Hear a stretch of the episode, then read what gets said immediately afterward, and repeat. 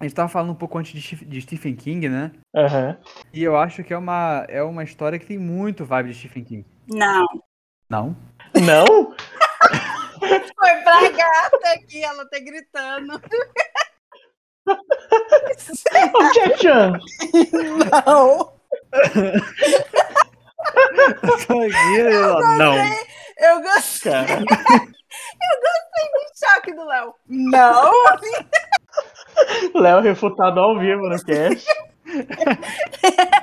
Não, gente, era pra gata aqui que ela tá Ai, gritando. ai. Confesso que até deu, deu, deu até, deu até o medinho, né? É, todo mundo. Ai, Não. meu Deus, a Isa tá brava com a gente, ferrou. Desculpa, desculpa. Ai, deixa eu respirar aqui. Deixa eu me recuperar, preciso de um tempo, calma. É, enfim, é, a gente tava falando antes de Stephen King e o episódio. Desculpa aí, gente. Não. Não. Acabou o episódio aqui. Lá. Perdeu tudo. Perdi tudo. Morando de aluguel.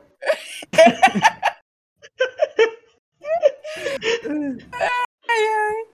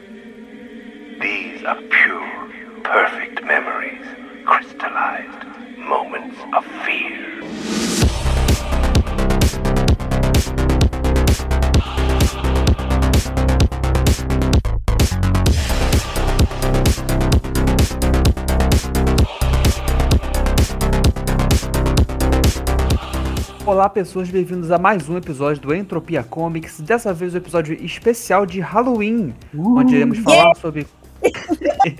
onde vamos falar sobre quadrinhos de terror, quadrinhos assustadores, quadrinhos misteriosos, de suspense, de coisas creepy. Ou, enfim, coisas que remetem à temática de, de, de Dia das Bruxas, de Halloween, de terror, de coisas assustadoras. E para isso também nós convidamos de novo a menina rainha da desgraça mental. É a Isa. Obrigada pelo título. Ok. E que sempre que eu quero ver um filme que vai desgraçar minha cabeça, eu sei pra quem perguntar, essa pessoa é a Isa. Então, alguém que contribui. Já participou, aliás, do nosso primeiro episódio do Entropia Comics, que falamos sobre quadrinhos que, que nós demos em 2020. E aí ela está de volta, e aí? Oiê, oi, gente. Vim aqui tentar contribuir em alguma coisa, né? Vamos ver. Mas antes da gente começar, Kevin, fala pra nós aí é, onde eles podem achar a gente, o Entropia Comics, onde eles podem nos escutar. Então, vamos lá. É, Entropia Comics está disponível no Spotify, no, em todos os agregadores de podcast. Se não tiver em algum, a gente tenta colocar depois. É, a gente tem o nosso Instagram, arroba Entropia Comics, e é isso aí. Acho que é isso, né? É isso aí. A gente Então podia lá. no Twitter, né? Qualquer hora. Enfim. Eu fiz, né? Só que se... Ah, então beleza. A gente tem o Twitter, arroba.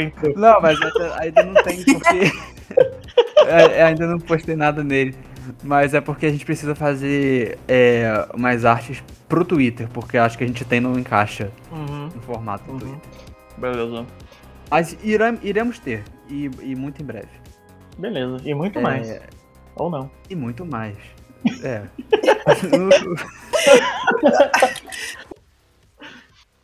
Bora lá então? and his eyes have all the seeming of a demon's that is dreaming. And the lamplight o'er him streaming throws his shadow on the floor. And my soul, from out that shadow that lies floating on the floor, shall be lifted nevermore. Então, vamos lá. É seguinte, é, a gente vai falar sobre quadrinhos de terror, né? É, que no caso é uma coisa meio nichada. Eu acho que quadrinhos já é uma coisa meio nichada. Quadrinhos de terror consegue ser até mais nichado.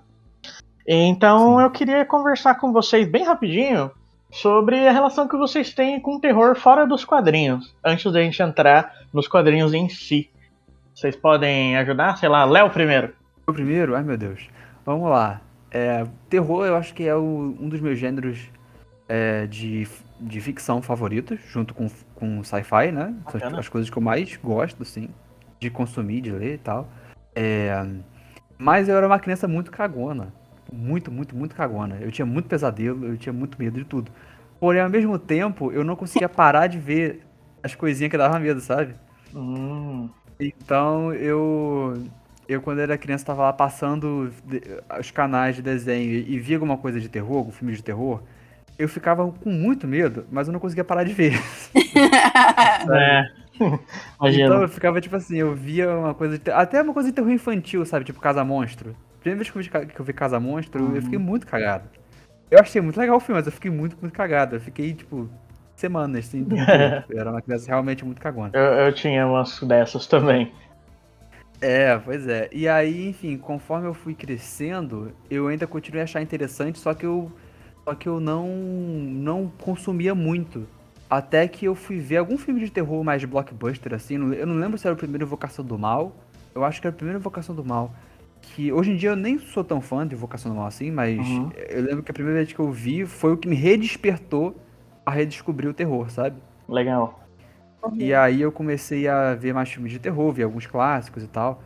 É, Aí eu, come... eu vi o Babadook, que começou a me introduzir para um, pra um terror um pouco mais alternativo, né? Sim. Que hoje em dia acho que é o meu tipo de terror que eu mais gosto e tal. Que é dos filmes da A24, por exemplo, né? Os filmes de terror da, da A24, eles têm umas vibes, assim, alternativas que eu, que eu me interesso muito. E, enfim, aí eu comecei a ler mais coisas de terror, li um pouco de Stephen King, li um pouco de Alan Poe. E aí comecei a procurar alguns quadrinhos de terror também pra, pra consumir e tal. Enfim, acho que é basicamente assim. É um gênero que eu gosto muito. Ah, e jogos de terror também eu gosto muito. Apesar de. Jogos de terror é foda porque te dá o dobro do cagaço, né? Sim. De- tu tem que tá, tu tá lá, tipo assim, é é você tem que Uhum. virar a câmera pra ver o bicho, né? Então, Total. mas eu gosto muito também. Agora sou eu? Pode ir, Zé. Vamos lá. Vai, Spookiza. Ai, gente, a minha relação com terror, na verdade, eu sempre curti muito ver filme de terror desde criança. Uhum. Ah, não criança, criança, mas assim, tipo. Assim, pré-adolescente ali, eu, eu gostava bastante, assim, de filme de terror. É, nunca fui medrosa, na verdade. Eu ia perguntar isso, você era cagona igual eu ou não. Ah, não, eu na verdade só fiquei com muito cagaço do Grito. Foi o primeiro filme que eu fiquei com muito cagaço mesmo, assim. Por várias razões, assim. Foi o primeiro filme que eu vi totalmente sozinha. Foi um dia super nublado. Então, assim, nada propício pra eu ficar feliz naquele dia. Incrível. tranquila. Então eu fiquei com muito medo, mas assim, é, filmes gore, eu, eu não sei, eu sempre consumi, assim. Pra falar a verdade, eu nunca falar assim, ah, eu não, não sou uma pessoa agressiva nem nada, mas eu sempre achei de boas, assim. E eu gosto muito de true crime também, é uma coisa que sempre me, me chamou atenção, né? Quando eu era mais nova, tinha investigação Discovery, eu curtia muito ver esse tipo de coisa, e eu acho que foi uma coisa que contribuiu para gostar do gênero de terror e, e gostar de ver filmes desse tipo, assim. E, enfim, eu acho que eu sempre tive uma predileção, mais ou menos, para esse tipo de coisa, assim, para essa área. É, também a minha bisavó gostava muito de contar assim, histórias de terror. Meu avô também é um ótimo contador de histórias, então meio que sempre foi presente, assim, e eu- até hoje eu gosto pra caramba. Tem algum. É uma coisa que eu ia perguntar pra vocês, assim, tem algum tipo gênero de terror específico que te dá mais medo? Porque assim, eu, por exemplo, é, coisas de gore também nunca me, me chocaram tanto, assim.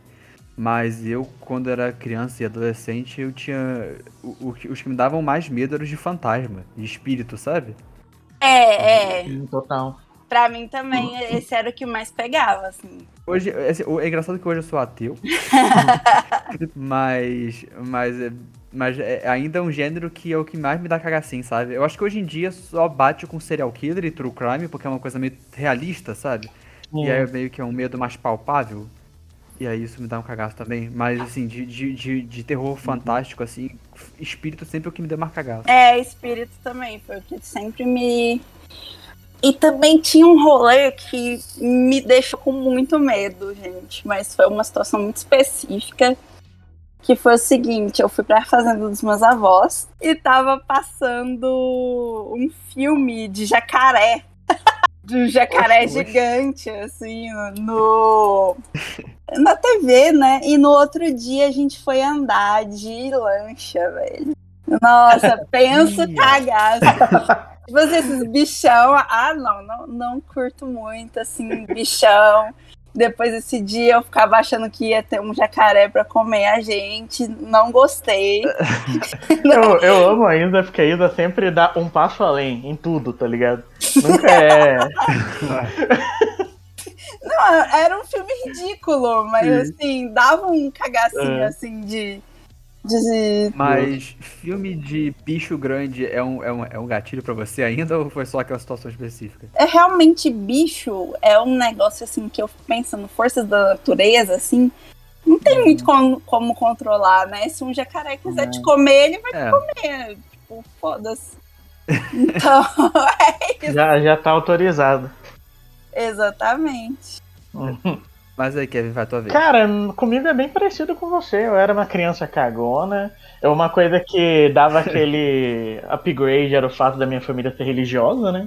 Então, tipo, a família já botava medo por causa de tudo. Mas daí, tipo, fui ficando mais velho, e tudo, eu comecei a ter um pouquinho mais de interesse. Só que eu sempre, tipo, coloquei pra mim que eu sou uma pessoa cagona.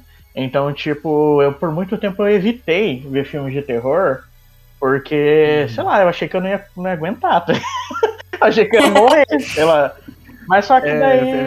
Mas que- só que daí com o tempo eu fui, tipo, vendo um filme aqui, um filme ali. Eu fui vendo que, tipo, recentemente eu sou um pouco mais de boa, sabe? Eu consigo ver filmes de terror bem tranquilo. E o meu contato mesmo com a Isa, por exemplo, me ajudou muito, que ela sempre indica bastante Ah. filmes e tal. É, eu também vi Babadook, os filmes da 24, gosto bastante. É, hoje em dia, tipo, eu, sei lá, eu vejo alguns filmes de terror que foram anunciados e eu fico empolgado pra ver, sabe? Eu quero ver no Uhum. cinema quando puder e tal. Mas que é uma coisa que, sei lá, uns dois anos atrás eu não faria. Então, tipo, realmente eu tô gostando. Videogame eu não tenho coragem, não, cara. Aí. Aí. Ah, eu já tentei alguns. Eu já tentei alguns, mas eu fico com muito cagaço. Muito. Tipo, se, se eu vejo que o jogo vai mais pra ação, eu fico de boa. Agora, se é aquele jogo que. Se é aquele jogo que te deixa sem arma, só andando, sabendo que você vai se ferrar, Uhum. aí eu não tanco, não, Aham. cara.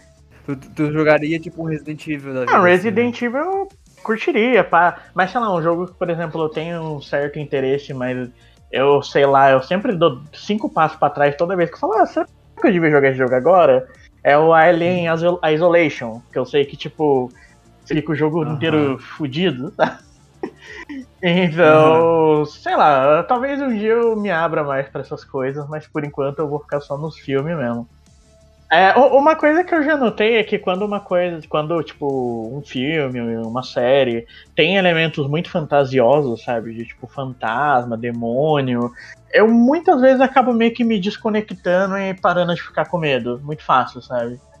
Eu, eu sei lá, eu, eu fico impactado com algumas, alguns tipos de imagens específicas, mas no geral, Uhum. tipo, sei lá, você bota um CGI no filme de terror, você já me perde. Eu não consigo mais ficar com medo daquele Ah, filme. tá. Não, não funciona mais. Uhum. Então, é. Mas, enfim, é, a gente já sabe mais ou menos. Qualquer coisa, se quiser saber mais informação minha e da Isa, a gente tem o Entropia, não um comic, mas uma Entropia de terror. É Uhum. gigante. É verdade, né? É Eu não lembro, você não tava, né, Léo? É que tinha tanta Não, gente eu lá. sou do- No Jinx eu só participei do, do de Beastars. Ah, tá. Beleza. O que é a vida?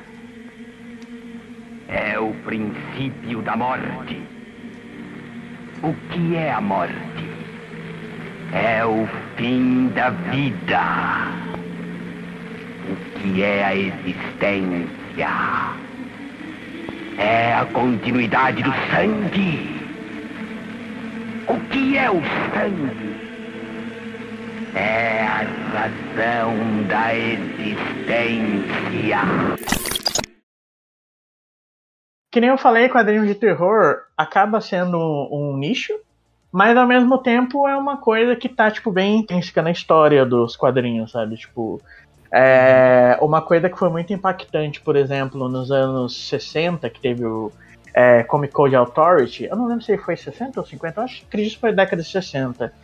É que antes dele ser instalado, quadrinhos de terror, tipo, bombavam muito, sabe? Quadrinhos de crime, é, faroeste, umas coisas um pouco mais adultas, mais pesadas, Uhum. sabe?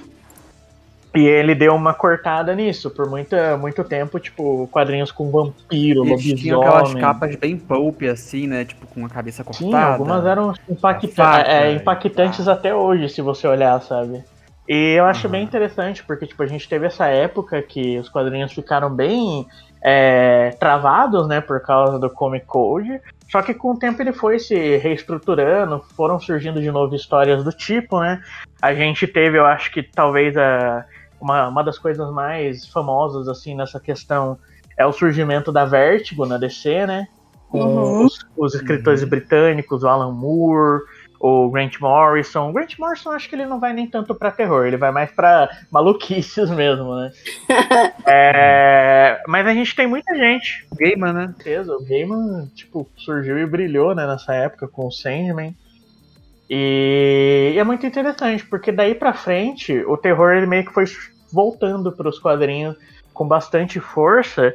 E a gente teve, por exemplo, sei lá, nos anos 90, a Image, ela tinha, por exemplo, Spawn, que era um quadrinho que não era necessariamente de terror, mas que abordava muitas questões de demônios, espíritos e coisas, é, sei lá, mais Uhum. trevosas. E a gente, com o tempo, a gente começou a ter mais quadrinhos independentes, começou a ter a Image, é, voltando mais pra frente, né, com as obras de autores tipo Jeff Lemire. A gente tem atualmente o Joe Hill também, que tá na DC com um selo só dele de terror. Então, tipo, o terror ele tá sempre. E também houveram algumas experimentações pontuais, assim, nos quadrinhos mainstream, né? Com o terror, né? Se você pegar alguns. Na própria DC Comics, por exemplo, tem várias histórias do Batman. O Batman Metal. Não, Não, a gente tem o Longo mas Dia tipo das assim- Bruxas, né, do Batman, que é um clássico. é o, o Asilo, Asilo Arkham. O Asilo sim. Arkham. Que são histórias que flertam com, com horror, É. né? Dentro do quadrinho de herói mainstream, né? E uma, Não só no Batman, né? Tem outros. Tem outros... E uma, Outros- uma coisa que eu acho que atualmente tá, tipo, bem forte são quadrinhos com bastante inspiração em HP Lovecraft e Alan Poe, né? Uhum. Eu acho que eles são fortes. E Stephen King também, pra ser sincero. Tem muitos quadrinhos, Sim. inclusive eu acho que alguns que a gente vai citar hoje, que tem com certeza uma influência, assim, gigante do Stephen King. É, mas enfim, vamos, vamos se organizar então. É, quem, vai, quem quer falar primeiro? Vamos começar com a Isa, então. Convidada. Beleza. Tá, gente, o que eu vou recomendar hoje não é um, um mangá de terror propriamente, mas é um mangá de é, thriller, é, de suspense, né? É um Monster, é um quadrinho que eu gosto muito, assim, os desenhos são maravilhosos. E assim, aproveitar agora que a Panini lançou uma nova edição que deu pra completar tudo. São nove volumes aqui. Eu, eu já tentei completar Monster antes. Foi um dos primeiros mangás que eu me interessei. Mas como eu moro aqui em Goiás, assim, não rolou de, de completar. E só agora que rolou, eu peguei todos os nove volumes. É um precinho meio salgado, mas a história vale muito a pena. É, é uma história super magnética, é uma história que você quer super ler e, e se inserir naquele mundo, assim. É, apesar dos volumes serem meio grossinhos, você consegue ler todos em uma sentada, assim. Eu realmente li tudo, assim, em uma sentada. E a história do Monster é basicamente o seguinte: nós temos o Dr. Tenma, é um neurocirurgião e ele trabalha em um hospital assim muito ganancioso, vamos dizer o seguinte, ele é um hospital meio de estrelas, né? Ele é um doutor super é... Tipo um Albert Einstein, né? É, assim, é. Filho libanês. Tipo isso. E ele mesmo é um cara assim super talentoso no que ele faz. É, todas as pessoas que ele atende, ele consegue salvar. E geralmente são celebridades, né? Então ele era assim um, um médico em ascensão ali. Só que por uma série de fatores ali, ele entra em um dilema ético, né? Entre salvar o prefeito da cidade e é uma criança, né, que foi alvejada na cabeça. Então, é um casal de gêmeos. É uma, a menina tá tudo bem com ela, só que o menino ele tomou um tiro na cabeça e ele resolve salvar esse menino por causa desses dilemas éticos e tudo mais, porque ele não queria só salvar pessoas para ficar famoso, ele queria realmente ajudar as pessoas, né? Ele foi, é, saiu do Japão para ir para a Alemanha justamente para fazer isso e ele sentia que não estava indo, assim, tipo que é, a vida dele não estava caminhando para isso, sabe? E que ele realmente não estava atuando do jeito que ele deveria. Então ele salva essa criança, que é uma criança um pouco misteriosa, assim, a gente não sabe muito do passado dela. E Monster se desenrola a partir daí. É, as coisas envolvendo essa criança, né? É, acontece uma série de assassinatos e ele quer descobrir o porquê e quer desvendar esse mistério dessas crianças que ele salvou e tudo mais. É um mangá que é muito bom. Ele se passa na época, assim, mais ou menos ali, é, da queda do Muro de Berlim, um pouco após, né? Então tem toda aquela tensão da Guerra Fria, é, questões de, de projetos secretos, questões de investigação, de. de é, como que chama? Espionagem. Espionagem. Então, assim, é muito legal recomendo demais, assim, não vão se arrepender, por mais que o precinho seja salgado. A edição da uhum. Panini tá legal, assim. Tem alguns, algumas coisas, assim, algumas ressalvas que eu daria, que veio com alguns errinhos de impressão, mas nada que, assim, né? A gente vai ficar, nossa, odeio a Panini, não sei o quê. Não, não é pra uhum. tanto, mas realmente tá bem bonita a edição de capa dura e tudo mais. Recomendo. Enfim, é isso. É, dê uma olhada aqui na, no, no Google, assim, a arte é muito, muito, muito bem feita, muito sólida. O né? Naoki, ele destrói, cara.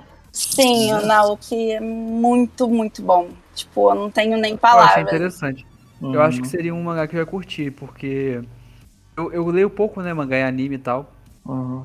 Mas principalmente porque os mangás e animes mais populares costumam ser shonen, né? E eu não. E não é um estilo que me atrai tanto, né? Uhum. Um, um, mangá do Naoki que eu acho que você que curte sci-fi ia gostar bastante é o Pluto.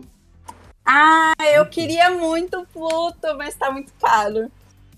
Pluto hum. é uma reimaginação que o Naoki fez para um arco do Astro Boy. Só que ele fez todo Oxi. sério e profundo, filosófico. É tipo incrível. Mas é o Astro Boy? É o Astro Boy? É o Astro Boy.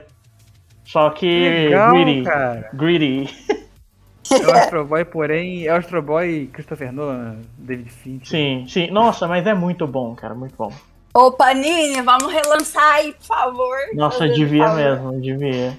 E é curto também, eu acho. Nossa, mas que legal, porque o Astro Boy é uma coisa que eu gostava muito quando era criança. E aí é o Astro Boy, porém Dark. eu, eu, por exemplo, eu não tive, eu não tive contato nenhum com o Astro Boy, tipo assim, na vida. E eu li, tipo, amei, sabe? Não tem. Não, não é necessário você ser um super conhecedor de Astro Boy pra ler e amar. Não, mas posso é, falar um negócio de Astro Boy? Hum. Eu tinha muito medo do Astro Boy quando era. Pô, ele, ele tinha uma metralhadora na bunda, tá ligado? Tem que ter medo mesmo. Você não gostava do Astro Boy, não? Eu cara? Achava ele Astro Boy muito feio, sei lá, eu, eu não gostava da estética Astro Boy. Eu tinha medo dele. Aquele cabelo. Cabelo Playmobil. Caraca. Pô, eu era muito fã de Astro Boy quando era criança, cara. Eu tinha um bonequinho do Astro Boy até. Nossa, Pô, eu tinha mano. medo. lê- eu lê tinha medo. amor de Deus. Só que eu não lembro muito, eu não lembro muito da- de Astro Boy assim, da lore, né? Não lembro quase nada. Mas eu gostava. É, é engraçado que ele, ele, ele, tem- ele usa uma sunguinha, né? Não, o Astro Boy é todo esquisito, gente. Eu vou falar a verdade. Ele é feio, por isso que eu tinha medo. Ele. Nossa, Ele é um robôzinho, Isa. né? Um android, né? The, Ro The Roast of Astro Boy. Eu tinha. Ele tinha uma vibe meio Pinóquio do mal, assim, sei lá, eu não, não curtia ele. É, mas e vou conferir esse, esse Pluto aí, que é o Astro Boy Darkzeira. Astro Boy sombrio e realista, Astro Boy do Scott do Zack Será que eu vou ficar com medo? É isso, aí, aí achou no teu gatilho de terror aí, o Astro Boy. Ah, o Astro Boy. Que plot twist, hein? Mas é igual o Gore, amigo nosso, o Tripas, Ryu. carnificina, a, a Isa lida de boa. Agora, Astro Boy, É que nem o Ryu, aquele- o nosso amigo, né? Ele tem medo do Pinóquio, cara. Você tá falando uma coisa? Sem energy. Não sei se é meu fone ou seu. Oi, oi? Olha, Tá você meu- tá falando de longe? Léo? pera aí. O Léo, o Léo do nada começou a falar do outro lado da sala. É? tá ligado? Foi raptado vamos pelo testar Astro vocês. Boy. Foi rápido. ai, ai. O que aconteceu? Eu tava falando, mas eu eu acho que é porque deu uma contato aqui no meu fone, eu não parei de escutar vocês, eu acho que eu parei de falar também. Não, você tava falando, mas parecia que você tava, tipo, muito longe. Aham. É o que a Isa falou, o Astro Boy. O Astro Boy sabe todo. É Ó, ó o terror aí. O terror da Pô, minha mas esse vida. Astro Boy do Pluto, ele é, ele é fofinho, cara. É, ele parece ser menos feio que o Astro Boy tradicional. Mas, ô, Léo, apesar de Oi. parecer que, que a gente deu um alt tab grande, assim, da trama, o Pluto, ele até tem um ar um pouquinho de suspense. Eu não sei se eu diria de terror, mas ele tem um pouco de suspense. Porque ele é uma história sobre, tipo, um, um robô maligno que tá caçando os androides mais poderosos do mundo, sabe? Então, tipo, você fica a história inteira, assim, com aquele cagaço. Quem que é esse robô? O que que tá acontecendo? Quem que vai morrer agora? Será que o Astro Boy tá em perigo? É muito. Olha, olha aí, é o uma história muito Asimov, tensa. o Asimov já diria, vamos ter medo de robôs, vai que eles dão um piripaque ali. Sim. Vou procurar, porque achei muito legal. Mas enfim. Mangá tem muita coisa de terror bem sinistra, né, também. Né? Sim, isso que eu até queria falar antes, né? Eu acho que os japoneses são muito inventivos nessa, nessa coisa de terror e desgraçamento mental e enfim, eu, não só no, no, no- no campo dos mangás, mas também é, nos filmes, né? Eu acho que o terror japonês é um é um ramo do, do cinema, né? Que dali surgiu o Grito, o Chamado, né? Que são filmes bem famosos, mas tem vários outros muito legais e, tipo assim, realmente dá um cagacinho ali. É, o grito, o, o japonês, o- a versão japonesa do grito, puta merda, né? Sim, E, É. e- e ele- e você não consegue nem se sentir seguro debaixo da coberta, né? Porque ele. é, até debaixo da coberta ela pode comer seu cu.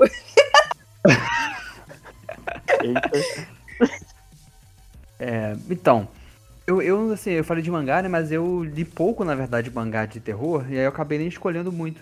Porque o que eu- os que eu li, de- os que eu realmente li de terror de mangá foi os do Jiu-Jitsu, né? Que aliás são muito Sim. bons, todos são muito bons. Uhum. Só que eu achei que ia ser meio manjado chegar com Jiu-Jitsu aqui, sabe? Eu vou falar sobre jiu-jitsu próxima- na próxima, porque, ah, tipo então, assim, ah, então beleza. é o meu, meu. Nossa, eu amo ele, gente. Desculpa, tem que falar. Eu amo esse Não, homem. tranquilo. Não, então, eu pensei, eu pensei duas vezes antes, porque eu já eu achei que ia ser, tipo assim, uma escolha é, bem fácil pra mim, né? Porque é um, é um que eu já gosto muito, eu já conheço há um tempo. Uhum. E porque eu sei que você gosta, então eu também achei que você poderia trazer talvez um. Eu também queria trazer um brasileiro, mas daí eu não sei, né? A gente faz.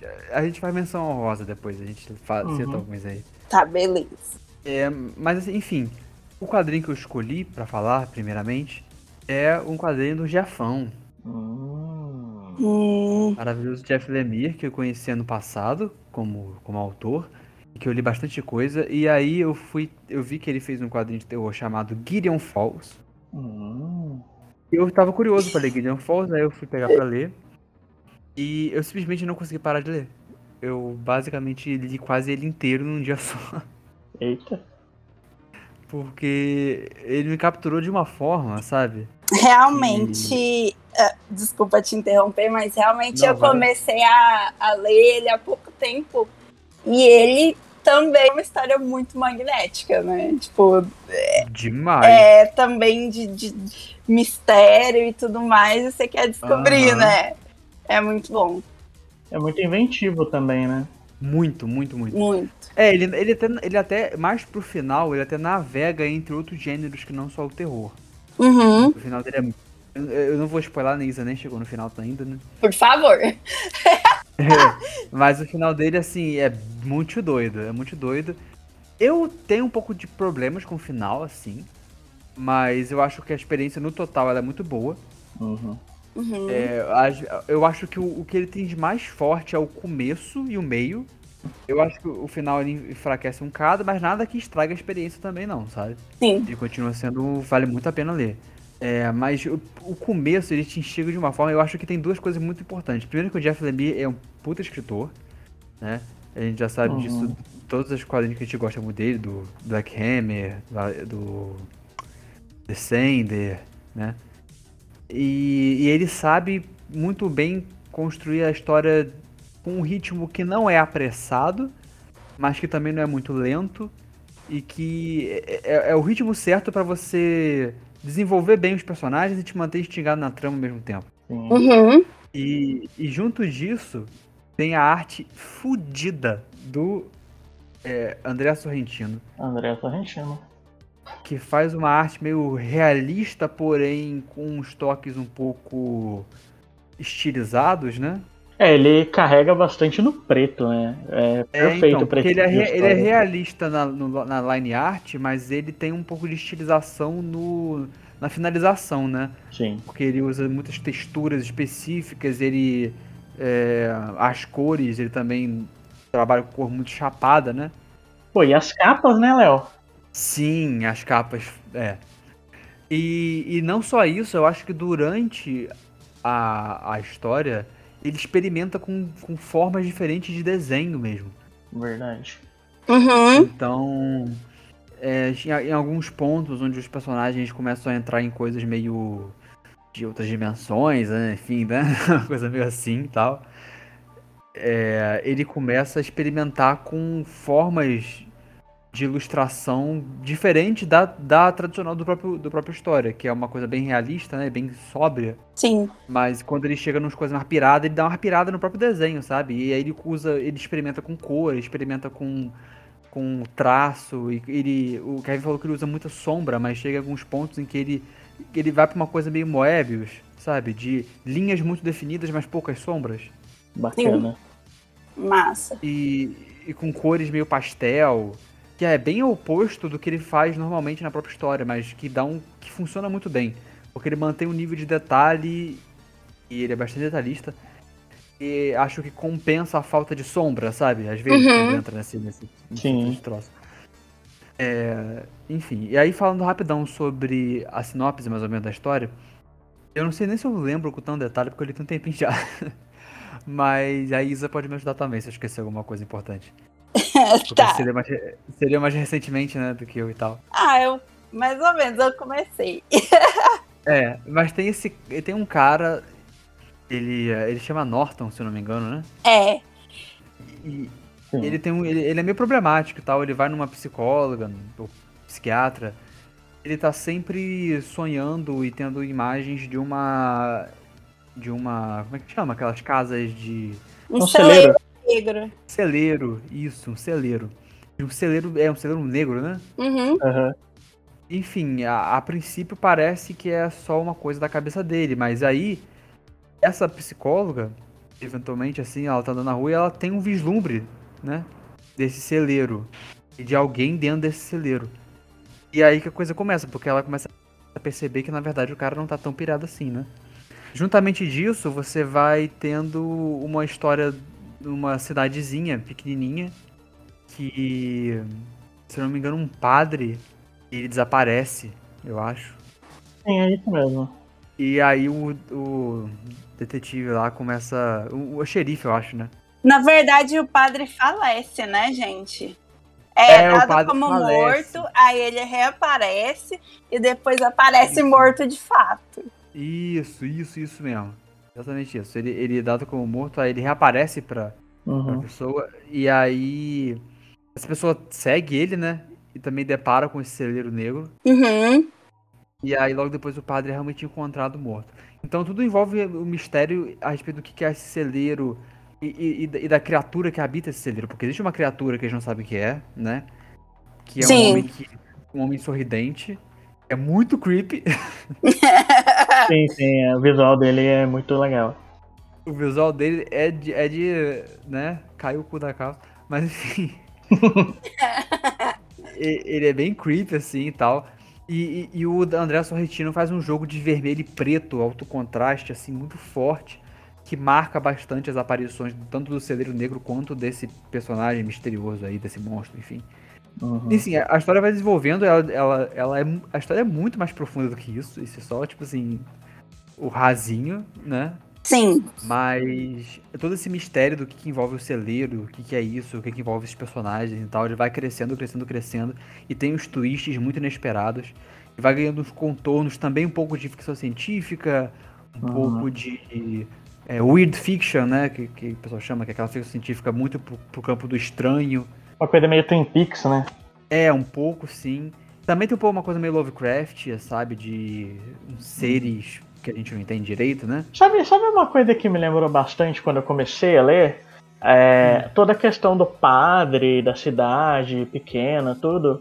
é, me lembrou Preacher. Preacher também tem uma, Preacher, é. um ar levemente parecido. Não, é, é mais uma impressão minha do que é, mais a fundo. Me lembrou um pouco o Missa da Meia-Noite que o Rods odiou, Nossa, Nossa, total. Você, mas você assistiu o Bicho da Meia-Noite, assisti, assisti. Você gostou?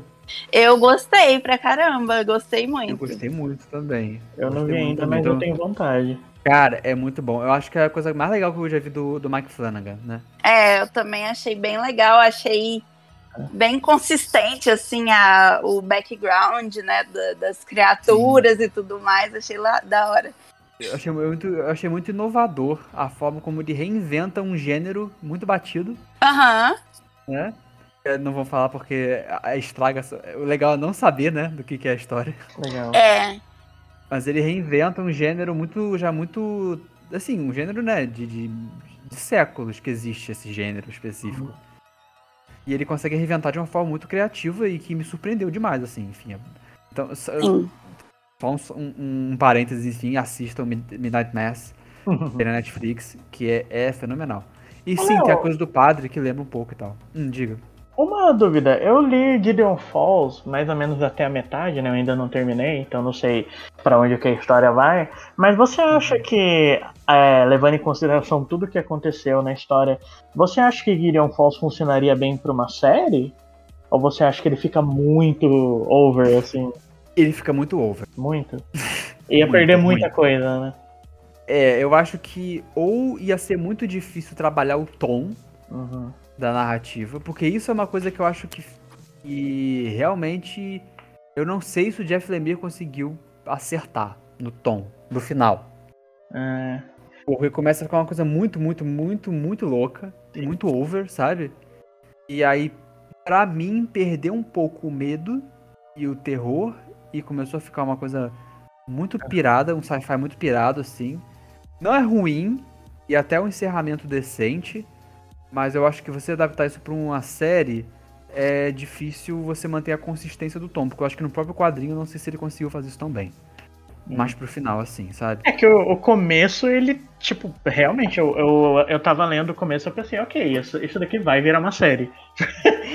Não foi nem tipo, É. será que. Foi isso que eu pensei também. É, porque é muito, Não, muito Eu tempo acho que de série. realmente o Sim. começo é muito, é muito adaptável.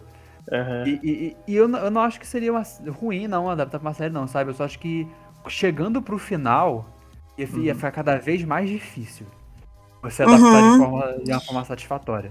Um rolê que Tá. eu posso fazer uma menção honrosa, assim, do, do Gideon Falls, eu achei bem Ah, legal é, a disposição dos quadros, como que é inventivo, né? Eu acho que fica bem Ah, é, legal. Muito. Ficou parecendo realmente, sei lá, uma investigação criminal, alguma coisa do tipo, assim, eu, eu curti pra caramba.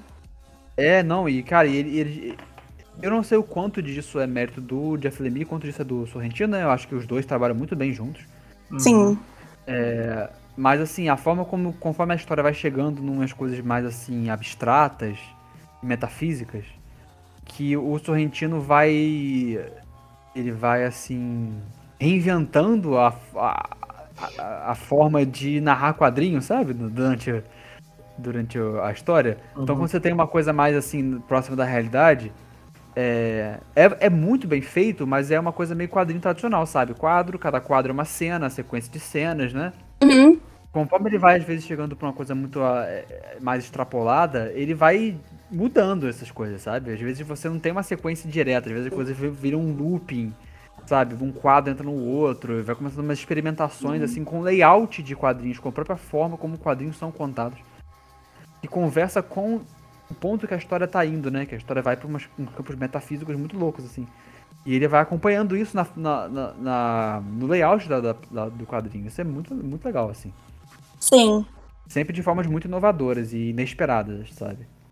Agora, é, o vilão do, do, do troço, eu não sei se é um spoiler, mas é porque na verdade esse vilão ele assume várias formas, né? E só que uma forma muito comum que ele assume é uma forma de barata.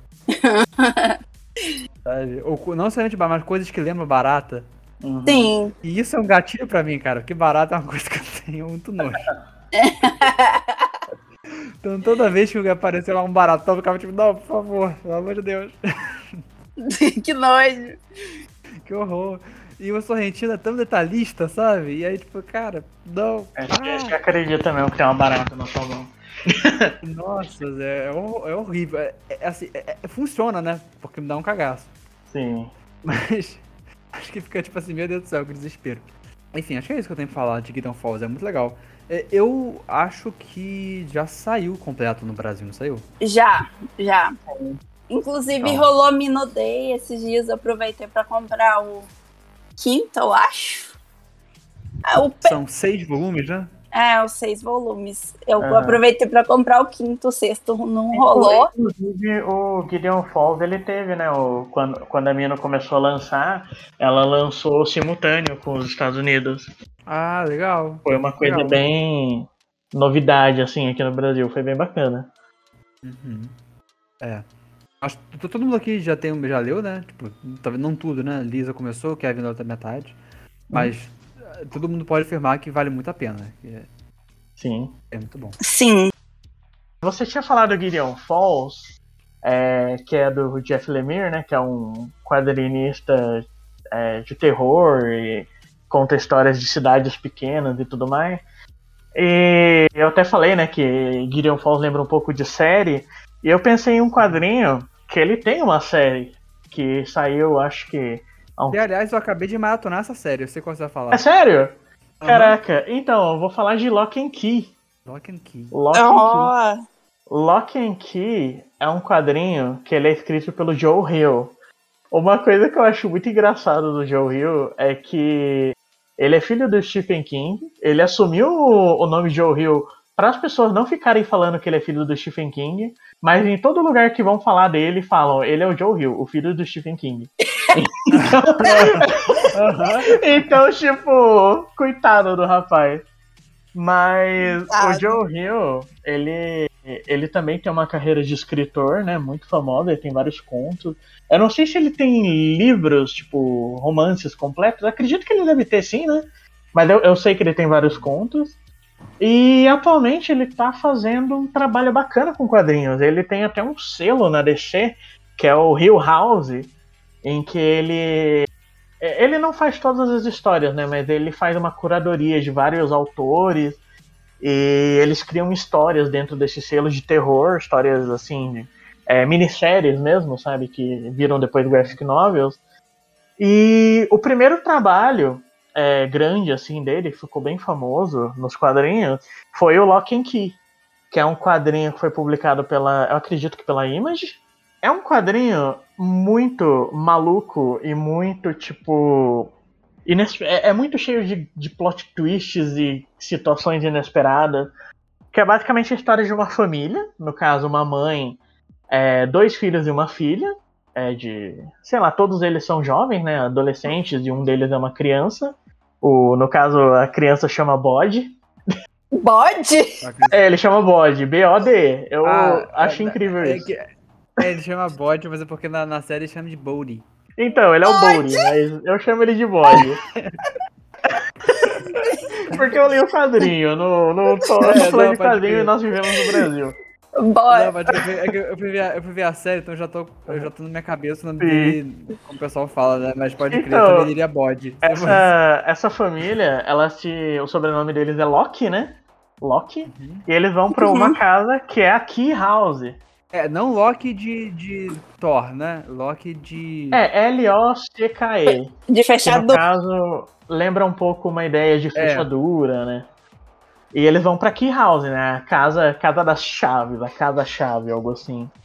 Uhum. E eles chegam nessa casa, né? Que é uma casa que, o, que é da família deles, que eles herdaram. E quando eles chegam nessa casa, eles começam a notar, tipo, algumas coisas estranhas. O menininho, o Bodhi, o Bode, ele começa a se aventurar pela casa. Ele começa a, a explorar a casa tudo mais. E ele, e ele começa a ouvir uma voz que vem de um poço que tem nessa casa, né? No lado de fora da casa. E essa uhum. voz começa a falar com ele, começa meio que seduzir ele, não no sentido sexual, né? Mas no sentido uhum. de, tipo, atiçar a curiosidade dele. Aham. Uhum.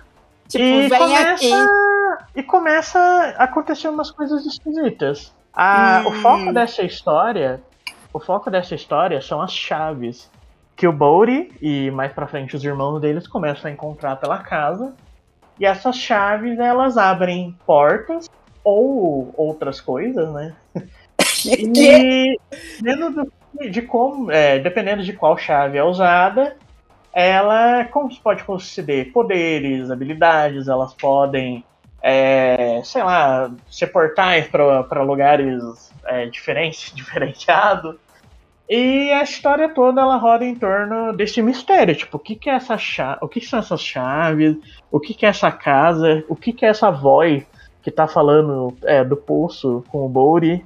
É, ela fala muito sobre a relação entre os irmãos, né? Porque eles têm uma relação toda meio conturbada, sabe? Eles têm um trauma muito forte porque eles foram morar nessa casa porque o pai deles foi assassinado. Então, tipo, só sobrou a, a mãe e as crianças, né? eles ainda estão tentando é, aprender a lidar com essa essa situação nova, né? Essa, que eles não só eles estão tipo numa dinâmica familiar muito diferente do que eles estão acostumados, como eles também tipo têm esse trauma e também estão em um lugar diferente, onde eles não conhecem ninguém. É porque o pai foi assassinado de uma forma bem tensa, né? Sim. E recentemente, né, essas, essa, esses quadrinhos eles ganharam uma série, que é a Lock and Key da Netflix. Então, tipo, é bem acessível. E são quantos volumes? Então, Lock and Key, deixa eu só lembrar, porque eu não sei se ele já terminou. É, eu acredito que ele ter, que a, a HQ terminou faz pouco tempo. A série vai sair terceira temporada esse ano ainda, eu acho. Uma coisa que eu até ia te perguntar, Kevin, é porque eu vi a série, as duas primeiras temporadas, e a série ela é bem light, assim, em termos de terror. Eu não sei se a HQ é, é mais pesada. Então, mas uma. A série, a série, é bem suave. É, tem elementos, assim, um pouco creepy, mas de forma geral, ela é muito. É muito. É muito suave, sabe? E é legal, é, é bacaninha. Mas é bem suave, assim, ela não é um terror muito pesado, não. O quadrinho, ele tem um pouco de terror, porque ele tem lida com algumas coisas sobrenaturais, é, lida muito com o desconhecido, sabe? Tipo, Uhum. é, o que tá acontecendo, de onde essas coisas surgiram, o que é esse personagem, o que é essa situação, sabe? Mas uma coisa que é muito forte é a parte psicológica mesmo, porque os personagens eles não, eles já começam traumatizados e eles vão sendo constantemente mais traumatizados no, no decorrer da série, sabe? Várias coisas tipo escabrosas vão acontecendo com eles. E as- a- o quadrinho ele tem muito gore. É uma coisa que Ai, eu acredito que na série tem um pouco menos. tem nada. De gore, de É, gore não então. O, Não a tem arte do quadrinho é do Gabriel Rodrigues. E uma coisa que quando eu comecei a ler, eu, come- eu achei a arte muito feia, sabe? Sendo bem sincero mesmo, eu não, eu não tinha gostado. Uma coisa que me distanciou também. Eu, eu tentei chegar a começar a ler, mas a arte me distanciou um caso. Então, assim. mas com o tempo, a arte, ela meio que vai se justificando, sabe? Uma das coisas mais, é, mais, mais, mais impactante, não, uma das coisas, assim, que mais é, faz você querer continuar lendo, sabe? É, é o fato da história incomodar, sabe?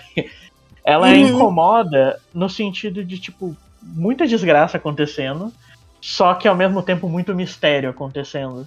Sim. Então, Ok. tipo, você fica, tipo, atiçadíssimo, sabe? Eu acho que se fosse só uma arte linda, assim, maravilhosa, realista, não sei, você talvez tiraria um pouco do impacto. Eu acho que foi um casamento muito bom entre o Joe Hill e o Gabriel Rodrigues. Então isso, isso é uma diferença importante em relação à série, porque a série ela, ela tem esse elemento de mistério, que é a parte mais legal assim, sabe? E de Sim. fantasia, muito legal, mas ela é uma série muito muito muito light, sabe? Tipo, muito suave. Dá pra você assistir com um, um pré-adolescente, sabe? 12 anos, 10 anos. Aham. Até pra ver assim, Sim. de boíssima. Porque é Não, uma o- série tem uma vibe meio teen e tal, O, meio, né? o quadrinho de jeito nenhum é uma coisa para uma coisa teen, sabe? Ele, ele tem muito gore mesmo. Se eu não me engano, a abertura do quadrinho já é tipo uma cena violentíssima, sabe?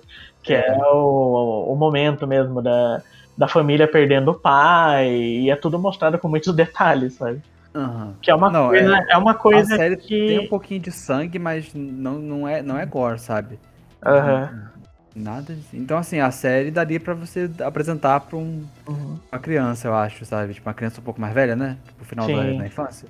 Ah, inclusive, eu não cheguei a assistir a série inteira, mas eu vi o comecinho dela com meu sobrinho.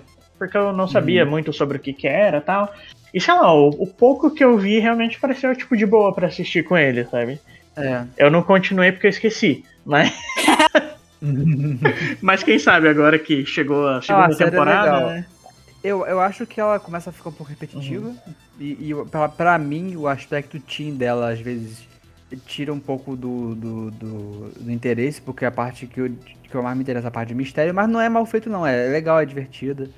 E é, é- é criativo, né? O que eu acho muito interessante é, que a, a questão da- das chaves é uma coisa muito criativa, bem legal também. Uma coisa que eu acho que é um ponto fortíssimo do quadrinho é que o- o- os protagonistas são os irmãos Locke, né? O- os três irmãos. Mas o menino mais novinho, o Bowry, ele meio que assume o protagonismo e é muito interessante porque você vê muito essa questão da criança que tá explorando bastante, que tá descobrindo coisas, sabe? Descobrindo mistério. Só que falta aquela conexão entre ele e os irmãos e a mãe pra ele conseguir, tipo, fazer as pessoas notarem o que, que tá acontecendo, sabe? Saber que tem Uhum. alguma coisa de errado. Então acontece muito dele contar, tipo, ah, eu ouvi uma voz no poço. E ele, ah, cala a boca, moleque, vai, vai brincar com outra coisa. Ele, tipo, pega a cha- uma chave que faz alguma coisa, ele tenta demonstrar e as pessoas não acreditam. Tipo, fala, ah, ele tá só Uhum. brincando. Então, Mas- tipo, Mas muito fica do- muito tempo nisso, no, no quadrinho, fica muito tempo assim nessa questão dele sabendo as coisas, mas o resto não sabendo.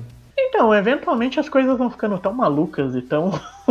é que fica Aham. meio impossível deles não notarem, sabe? Sim. Eu, eu vou dizer que não demora tanto. É muito bacana porque a história se passa muito na casa deles, né? Na Key House. Só que, sabe quando você vai jogar, sei lá, um Resident Evil e você pensa, putz, mas a história inteira se passa dentro dessa mansão? Tipo, é, Aham. não é muita coisa, sabe? E o Lock and Key ele consegue fazer, tipo, aquele lugar ser muito interessante e ter, tipo, muitas coisas para serem descobertas. Legal. os irmãos eles começam a ter aventuras mesmo, sabe, dentro da casa. E, Legal. e a voz que tá sendo, tá falando com o Bori no, no poço, ela eventualmente se torna tipo uma coisa importantíssima na história e que é tipo é quase como o Smiling Man que você falou do Gideon Fall, sabe? É Uhum. uma ameaça que tá sempre presente, tá sempre mudando e É. você fica tipo, meu Deus, o que que tá acontecendo? E você não consegue parar de ler, porque você quer saber o que, que vai acontecer, porque a qualquer momento alguém vai morrer, sabe? Não é tipo a qualquer momento alguém pode morrer. Você fala, a qualquer momento alguém vai morrer. Sim. Eu já tava curioso pra ler Gideon Falls antes. Gideon Falls não. Que Gideon Falls? É pra Lock and Key. Lock and Key. Eu tava, eu tava curioso pra ler Lock and Key antes, mas aí que você, é, a arte me distanciou um cadinho, né? E aí eu fui buscar ver a série pra eu ter um pouco de introdução na história e ver se eu me interessava, sabe, a ler. E a série é divertida e tal. Uma, uma coisa que eu acho engra- engraçado é que Lock and Key, com essa parada, tipo, o jeito que a história é contada e a arte, que ela tem essa estranheza, me fez, me fez parecer muito que eu tava lendo uma HQ da Vertigo dos anos 90, sabe?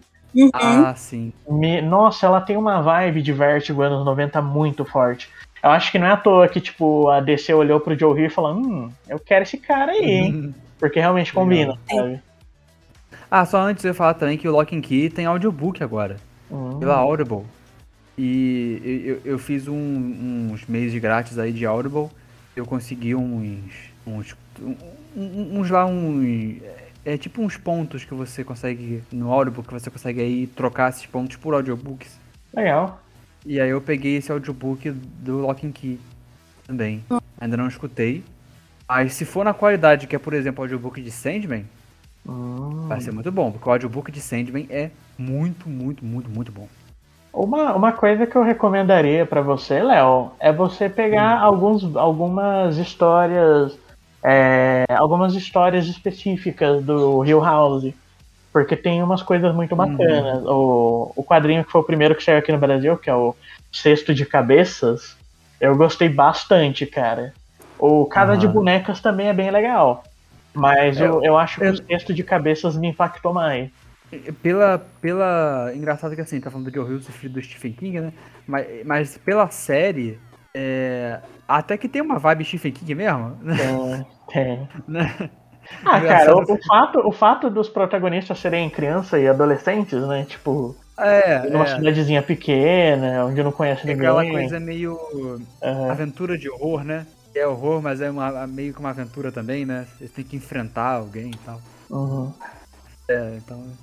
É, Joe Hill não deu muito pra você. Eu tinha que, assim. tinha que escrever, sei lá, sci-fi, tá ligado? É, tinha que escrever. É, por aí. Tinha que escrever super-herói, né? Tinha que escrever, escrever Arlequina. Ai, ai. Cara, não fala de Arlequina, senão eu vou acabar trazendo ela de novo pra, pra você. Ah, pro então, vamos, então vamos pro próximo. Quem é o próximo? É, Woe to you, O earth sea, for the devil sends the beast with wrath, because he knows the time is short. Let him who hath understanding reckon the number of the beast, for it is a human number. Its number is 666. Tá. Então, eu fiquei em dúvida, porque o o Léo falou que Jiu-Jitsu é manjadíssimo, então Censura ao vivaço. ao vivaço. Bom, então eu vou trazer brasileiro, né? Na verdade, o autor é brasileiro, que eu gosto pra caramba, assim, tem. É um tipo de terror que eu tenho curtido ultimamente. É, não só em quadrinho, né? Mas assim, é esse horror que envolve religião e tudo mais, né? É, inclusive, vi um bem bom né, é, sobre isso, que é o Saint Maud. Eu não sei se vocês já viram, mas é bem legal esse filme. Sente de Santo M. Alde. É bem legal esse filme. É, e ele fala assim um pouco sobre essa questão da religião, é, trazer esse horror, né? Esse, essa questão apavorante que é o lavagem, né, do Chico. Também tem o Três Buracos, que tem vários elementos de terror, sim, que é bem legal. Enfim, é um quadrinho bem conciso, assim, é pequeno, mas é um, assim, fala muito com a realidade que a gente está agora, né, de, dessas coisas ultraconservadoras, de pessoas que realmente é, extrapolam né, nessa questão de pregação, de, de, dogmas religiosos e tudo mais. E, enfim, é um quadrinho, nossa, maravilhosamente é, desenhado, assim, as, os quadros são muito inventivos, é, o jeito que o Chico desenha é muito, muito bom mesmo.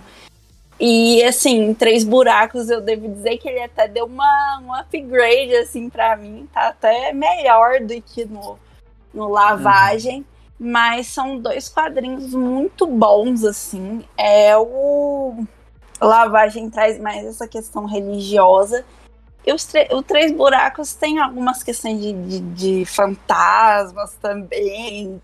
Um pouco mais fantástico, né? É enfim, eu acho que ele consegue trazer esses aspectos humanos, esses aspectos, eu digo assim, de, de podridão humana, de, de dilemas, de coisas nesse sentido, muito bem nas duas histórias, assim.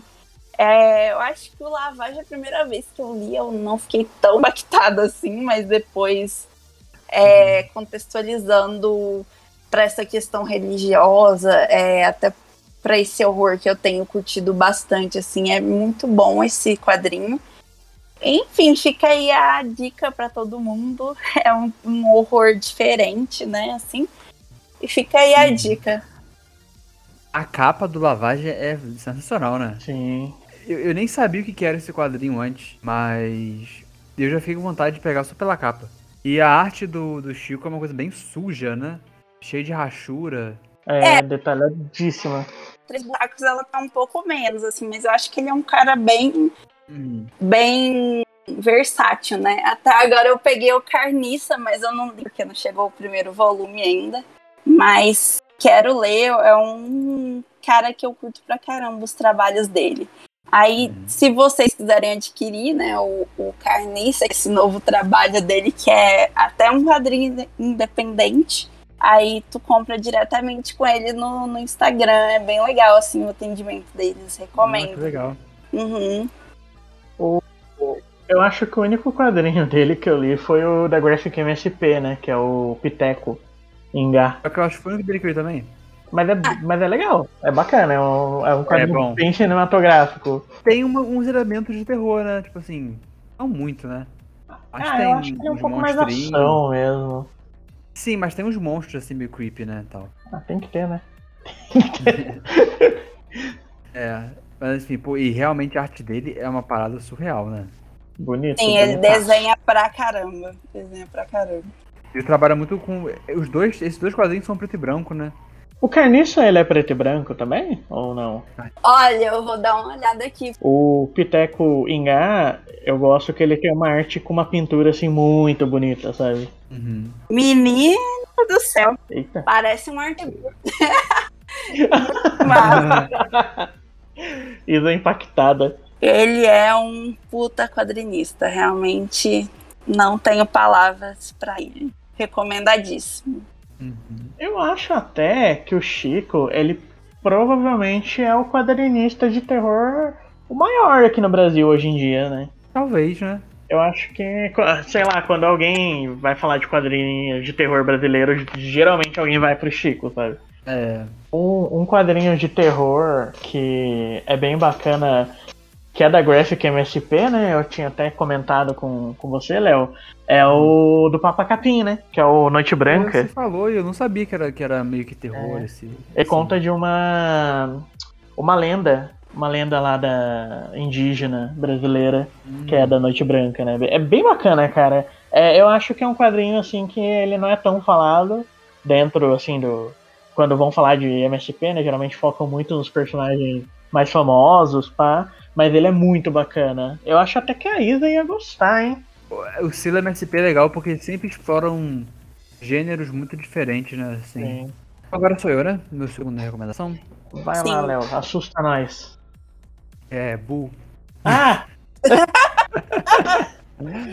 É, então, cara, é uma é, a recomendação que eu vou dar, na verdade, é, não, não terminou, assim, de sair. E é uma publicação que costuma, na verdade, demorar um pouco pra sair mesmo, porque até mesmo lá fora os autores demoram um pouco pra fazer, infelizmente, porque é muito bom. E saiu aqui pelo, pelo Pipoca Nankin. Na verdade, foi a primeira, a, a primeira coisa do Pipoca Nankin que eu comprei foi essa, o primeiro volume, que é o Beasts of Burden. Pô, eu nunca li. Cara, Beasts of Burden Uhul. é, é muito legal. O, o Beasts of Burden, a gente tava falando antes sobre um pouco de Stephen King, né, por causa do Joe Hill. E ele é um, é um quadrinho que tem muito vibe de Stephen King, assim. Porque o que, que é a premissa, assim, do Beasts of Burden? É a premissa que existe um grupo aí de, de, de, de cachorros, né, e um, e um gatinho, eventualmente, mas o gatinho, ele, não, ele não faz parte do grupo logo no começo, né. E aí, o que acontece? Eles são um grupo de, de animaizinhos que eles começam a se envolver em alguns acontecimentos paranormais e eventualmente eles se tornam um grupo de investigadores paranormais Ah, que dentro massa. do, do, do bairrozinho lá que eles vivem. E Então, assim, é, é muito legal porque é, é bonitinho, é fofinho, ao mesmo tempo é meio creepy, sabe? O, o bairro dele chama, né, Burden Hill, né? É, o bairro chama Burden Hill, e aí tem um, um, um jogo aí de, de linguagem, né? Porque É. Beasts of Burden, se eu não me engano, é uma coisa que também que remete um pouco ao ocultismo, né? Ah, Uma, uma música do Rolling Stones também, bem famosa. Ah, isso eu não sabia. Mas, enfim, Beasts of Burden é é uma, meio que uma expressão também, né? Uhum. E, e ao mesmo tempo que eles têm essa questão um pouco relacionada a uma coisa meio sobrenatural de Beasts of Burden, é, eles também são de Burden Hill, né? Então eles são, tipo assim, os bichos de Burden Hill, né? Uhum. E o que acontece? Essa, é- esse, essa saga começou com histórias curtas, na verdade, feitas pelo, pelo escritor, que é o Ivan Dorkin, Uhum. que ele começou fazendo uns contos assim, meio. É, como que seria uma, uma história de terror? De. Tem muita história de casa assombrada, né? De mansão assombrada, como que seria uma Uhum. casinha de cachorro assombrada. Cadê que chama sombra? E aí ele. É, casinha de cachorro assombrada. E aí ele fez uma historinha curta, primeiramente, né? Que era basicamente isso, uma, uma- um, um cachorro que tem seus amiguinhos lá, e aí a casa dele, ele não, ele não consegue dormir na casinha dele, porque ele sempre fica escutando um, um fantasma, sabe? Uhum. Uhum. Enfim, e é uma história curtinha, bonitinha e, e, e- e é foda porque é- é- es- essa série ela tem muitos momentos muito emocionantes, sabe? E assim, dá uma vontade de chorar, velho. Sim, nossa. Porque são, assim, são os bichinhos passando por umas coisas tão. Bichinho sofrendo, acho. Né, E, e não é só sofrimento, tipo assim, físico, né? De monstro, pega eles e tal. É sofrimento emocional mesmo, sabe? Acontece umas coisas meio. Uhum. emocionalmente tensas, assim, durante a, a história. E aí é muito bom. E aí, assim, vai crescendo, eles vão formando esse grupo aí, que são os, os, os chamados cães sábios, né? Eles viram Uhum. meio que aprendizes dos cães sábios. Os cães sábios são esses grupos de animais que eles conseguem ver o sobrenatural que os humanos não veem, Uhum. né? E eles protegem o- o- os humanos e combatem o sobrenatural. Então são, assim, bichinhos investigadores paranormais, cara. Olha que ideia maravilhosa, cara. Fofinho. Investigadores paranormais, isso é sensacional. E, e assim, parece que é uma coisa muito inocente, mas tem uns momentos muito tensos também, sabe, na HQ. Tem bastante gore. Não é uma coisa que você daria pra uma criança ler, sabe? Aham. Porque por mais que tenha animaizinhos fofinhos e tal, e tenha momentos engraçadinhos. É, momentos de humor, né? Tem bastante humor também na HQ e tal. Aham. Mas não é uma coisa que dá pra uma criança ler porque tem coisas muito tensas, tem bastante morte. sabe? Eu, eu acho Tem engraçado. morrendo. Eu acho engraçado você comentar isso, Léo. Que tipo, eu tô. Eu tô dando quadrinhos pro meu sobrinho, né? O meu sobrinho mais novo, de 12 anos, eu acho. Aham. E toda vez que eu vou, tipo, entrar nos sites pra ver o que, que eu vou dar pra ele, eu sempre falo, ah, isso Burden pra ele, né? Acho que ele vai curtir. Daí eu começo a pensar, mas sobre o que, que é mesmo? Daí eu, ah, tá, não vou dar não. sempre. Assim, eu acho que se for uma, uma criança mais velha que tiver acostumada com coisas meio creepy, Uhum, talvez até não dê, sabe? sim. A Mas. mini Isa pode. É, se for a menina pode dar, sim. Mas dependendo da criança, né? Se for criança mesmo, não. Mas assim, pré-adolescente, começo da adolescência e tal, eu acho que Uhum. é, dependendo da, da, da, da criança dá, assim. Não, porque assim, tem bastante gore, mas não tem. Não tem, tipo, coisas sexuais, nem nada. Mas nem tema, se a assim. criança já Então- viu Coraline, qualquer coisa tá tudo bem. Não, não tem muito problema. É, Se a criança já viu o Exorcista, Se a se a criança já viu Massacre da Serra Elétrica. Não, eu- pra falar, a primeira coisa que eu vi quando eu era assim mais nova foi Jogos Mortais, velho. Porra! Se você for pensar, era nosso, nosso filme de, de jovens crianças ali, jovens crianças. Infância saudável, a gente se vê por aqui. né? Aham. É, mas enfim, é muito bom.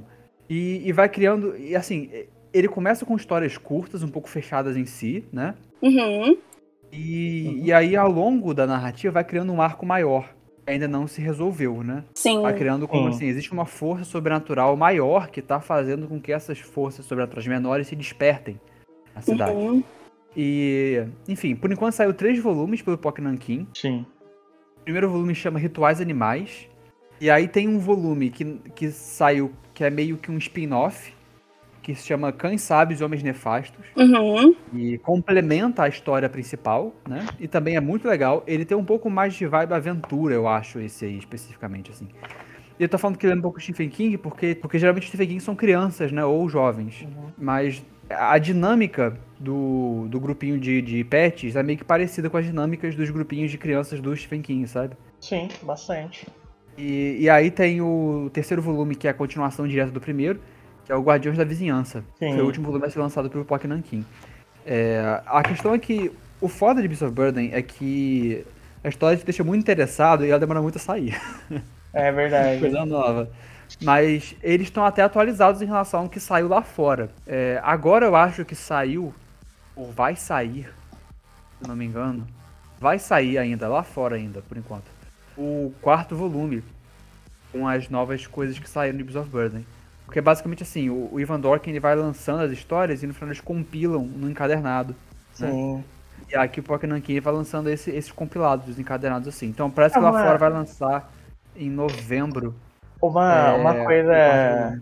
Uma coisa importante é que o quadrinho ele começa, né, com o Ivan Dorkin com a arte da Jill Thompson. Daí o Benjamin Dewey, ele aparece em alguns momentos para meio que é, fazer os volumes quando a Jill Thompson não consegue, né? E ele faz o spin-off. É, sim. E daí, atualmente, a, a, o- a equipe criativa, né, é o Evan Dorkin e o Benjamin Dewey. A Isso, Jill Thompson, isso. ela teve que ir fazer outras coisas, né? Ela viu que não ia ter como ela assumir mesmo esse, Uhum. esse quadrinho de uma maneira mais fixa, né? Consistente, Então ela fez isso. O que, o que, de certo modo, é bem bom, porque isso tá fazendo os quadrinhos saírem numa velocidade um pouco maior. Agora Sim. eles têm mais, mais dedicação. Dedicação não, né? Mais. É, é uma coisa mais, mais. É um foco maior, né? Que eles estão dando pro Aham. quadrinho. É bem bacana. É, porque eu acho que no começo também o Ivan Dorkin fazia isso como muito como um side, uma história bem assim, secundária, né? Sim, eles, em o- o- os volumes eles são uma compilação de one shots, né? Eles não são É. volumes pensados para o serem primeiro, volumes. né? principalmente. O primeiro, Sim. principalmente. No segundo e no terceiro já começa a ter um pouco mais de consistência entre as tramas. Sim. né? Mas o, o primeiro, principalmente, é uma coisa bem assim de. As histórias têm conexão, você vê que vai criando uma, uma narrativa maior, mas. Mas elas funcionam também como histórias curtas, né? Inclusive, algumas são bem curtinhas mesmo, né? Tem, tipo, sei lá, São. quatro páginas. A, uma a coisa primeira, assim. a primeira é pequenininha. A primeira é isso aí. É há pouquíssimas páginas. Se não me engano, são mais sete, sabe? É, mas isso também não diz nada, tipo, pra qualidade, porque algumas das melhores histórias são as bem curtinhas. É, isso. realmente muito bem feito. A, a primeira é muito boa. Sim. E a, tem uma que é da mãe que perde os filhotes. Nossa, essa daí é. Nossa, essa aí é pra Gente. destruir a sua vida. Essa aí é de fuder. Ah, não, Essa não aí quero ler, não, gente. Quero ficar feliz. Ai, ai. Não, mas ó, essa, nossa, essa é, é muito, muito boa e é toca seu coração, assim. Eu, acho, eu acho engraçado que, tipo, eu demorei um pouco pra entrar em Beast of Burden, porque eu achei que ia ser um quadrinho meio bobo, sabe? Eu tava muito acostumado com Aham. é, filme, sabe? Sessão da tarde, de bicho, pá. E eu falava, ah, é uma coisa meio. É legal quando você é criança, mas depois fica meio vazio, né? E Beast of Burden não é isso. E, e Beast of Burden não é isso. Beast of Burden é, é, é bom mesmo, sabe? Pior que era essa visão que eu tinha também. De, Não, Não. cara, não. de coisinha É, sessão pode- da tarde. Vai com uma mente, tipo assim, it a coisa, sabe? Ah, É. sim. No tempo de criando núcleo, núcleo da criança lá, investigando coisa sobrenatural. Depende, é o It 1 ou o It 2. é, o It 1, It 1. Uma, Ah, uma tá. coisa que eu acho muito legal em Beast of Burden é que ele é muito variado, né? Ele pega tudo Uhum. quanto é mitologia, tudo quanto é tipo de histórias de terror, fantasma, demônio, é, E os personagens são coisas. muito carismáticos. muito, mas muito mesmo. Você vai se apegando a alguns, sabe? Você fica com medo de acontecer alguma coisa, você fica, meu Deus, será que fulaninho E a, vai... e a solução, e a solução deles também são muito criativas também, né? Porque Uhum. eles são bichos, tipo, o que, que um bicho vai fazer, sabe? E é sempre Aham. uma coisa muito criativa, é bem bacana. Tem uma história que eu gosto muito, que é uma história que não tem muita implicância em relação à trama, sabe? Mas que é uma das histórias que eu acho que, que, que quando eu li, eu fiquei tipo, eita, a história das ovelhas, tá ligado? Hum, bacana, bacana. É uma história muito curta. Ela tá no meio assim da trama, ela não tem quase que. Ela não faz diferença na história maior. Uhum. Ela faz parte do, do último volume que saiu, né? Mas, cara, é tão boa.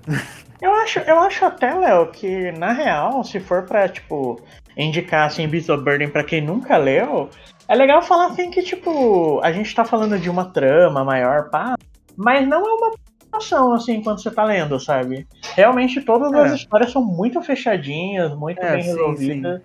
A, a É. graça mesmo é você experimentar cada uma das histórias, sabe? Isso, isso, isso. É, as histórias se- elas se sustentam por si só, assim. Pra A caramba. trama é um extra, né? Que deixa você mais curioso e tal. É, e a vai arte, né? A arte E a tanto arte, da é. Jill quanto do Dewey, meu Deus.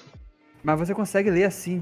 é, e, cara, é tão gostoso de ler essa história. Muito. E os elementos creepy dão aquele, aque- aquele, aquele, aquele terrorzinho gostosinho, sabe? Aham. E ao mesmo tempo tem aquela coisa meio aventura e tal. Então, assim, é, é realmente muito legal. É, e tem crossover com o Hellboy, né? E tem crossover com o Hellboy. No terceiro volume o Hellboy aparece.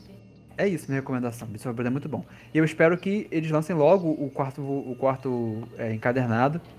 Pelo que eu tô vendo aqui, em inglês ele chama Occupied Territory. Hum. E a foto, a, a, a capa é aquele cachorro. É aquele cachorro que tem. Que é aquele cachorro grandão que tem pelo na cara. Vocês estão ligados qual é esse cachorro? Leão. Leão. Tchau, tchau. Não, não é Chau Chau, não. É, é um cachorro. Ai, cara, eu não lembro o nome dele. Mas é tipo floquinho, sabe?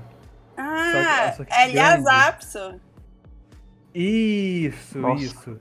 É isso. E, e, ele- e esse, e esse cachorro nessa, nessa história, ele é meio que o grande. Ah, não, se bem que ele é pequenininho, né? Eu tô pensando naquele grandão.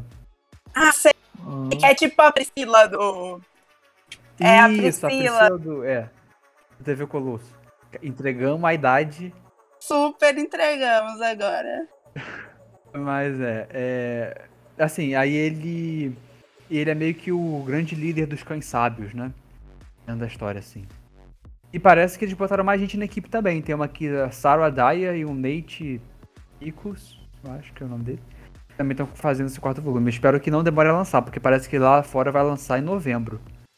Lança logo, pipoca aqui. Lança logo. Mas é isso. Já vão? Bacaníssimo. é, sou eu agora, então? É você, vai lá. Vou, vou contar uma, uma coisa. É, esse ano, né, no meu aniversário, a, uma amiga minha, a Celisa, ela decidiu me dar vários quadrinhos de terror. Por Uhum. coincidência, eu acho que todos eles eram da Dark Side. Daí eu li todos eles em uma tacada só, né? Eu li o. Como que ele chama mesmo? É Floresta. Das árvores de torcidas? Ah, esse, é- esse é do Calari, né? Ah, é. Cara, deixa eu ver aqui, porque é bem, é bem bacana falar sobre. Só, pelo menos citar ele. É, cita, Porque eles são muito. Eles são três quadrinhos que, apesar de eu, desta, eu destacar um, eu acho que todos eles. Todos os três, no caso, merecem citação, ó. Que são. Peraí, HQs e mangá. em real time. Peraí, vamos lá. Darkseid. Quem sabe faz ao vivo. Quem sabe faz ao vivo. Celisa, olha aí, ó. Ele nem lembra mais o nome dos quadrinhos. Eu ia, mim? eu ia. Não, não, eu, eu lembro, eu lembro do que eu ia falar, mas os outros. Caraca, mas não tem no site, como assim? Pediu na Amazon mesmo, vai lá, Dark Side. Dark Side HQs. Aê! Não apareceu. Ah tá. Beleza. É... Então, eu ganhei três quadrinhos, né? Um deles eu amei demais. Foi o Floresta dos Medos.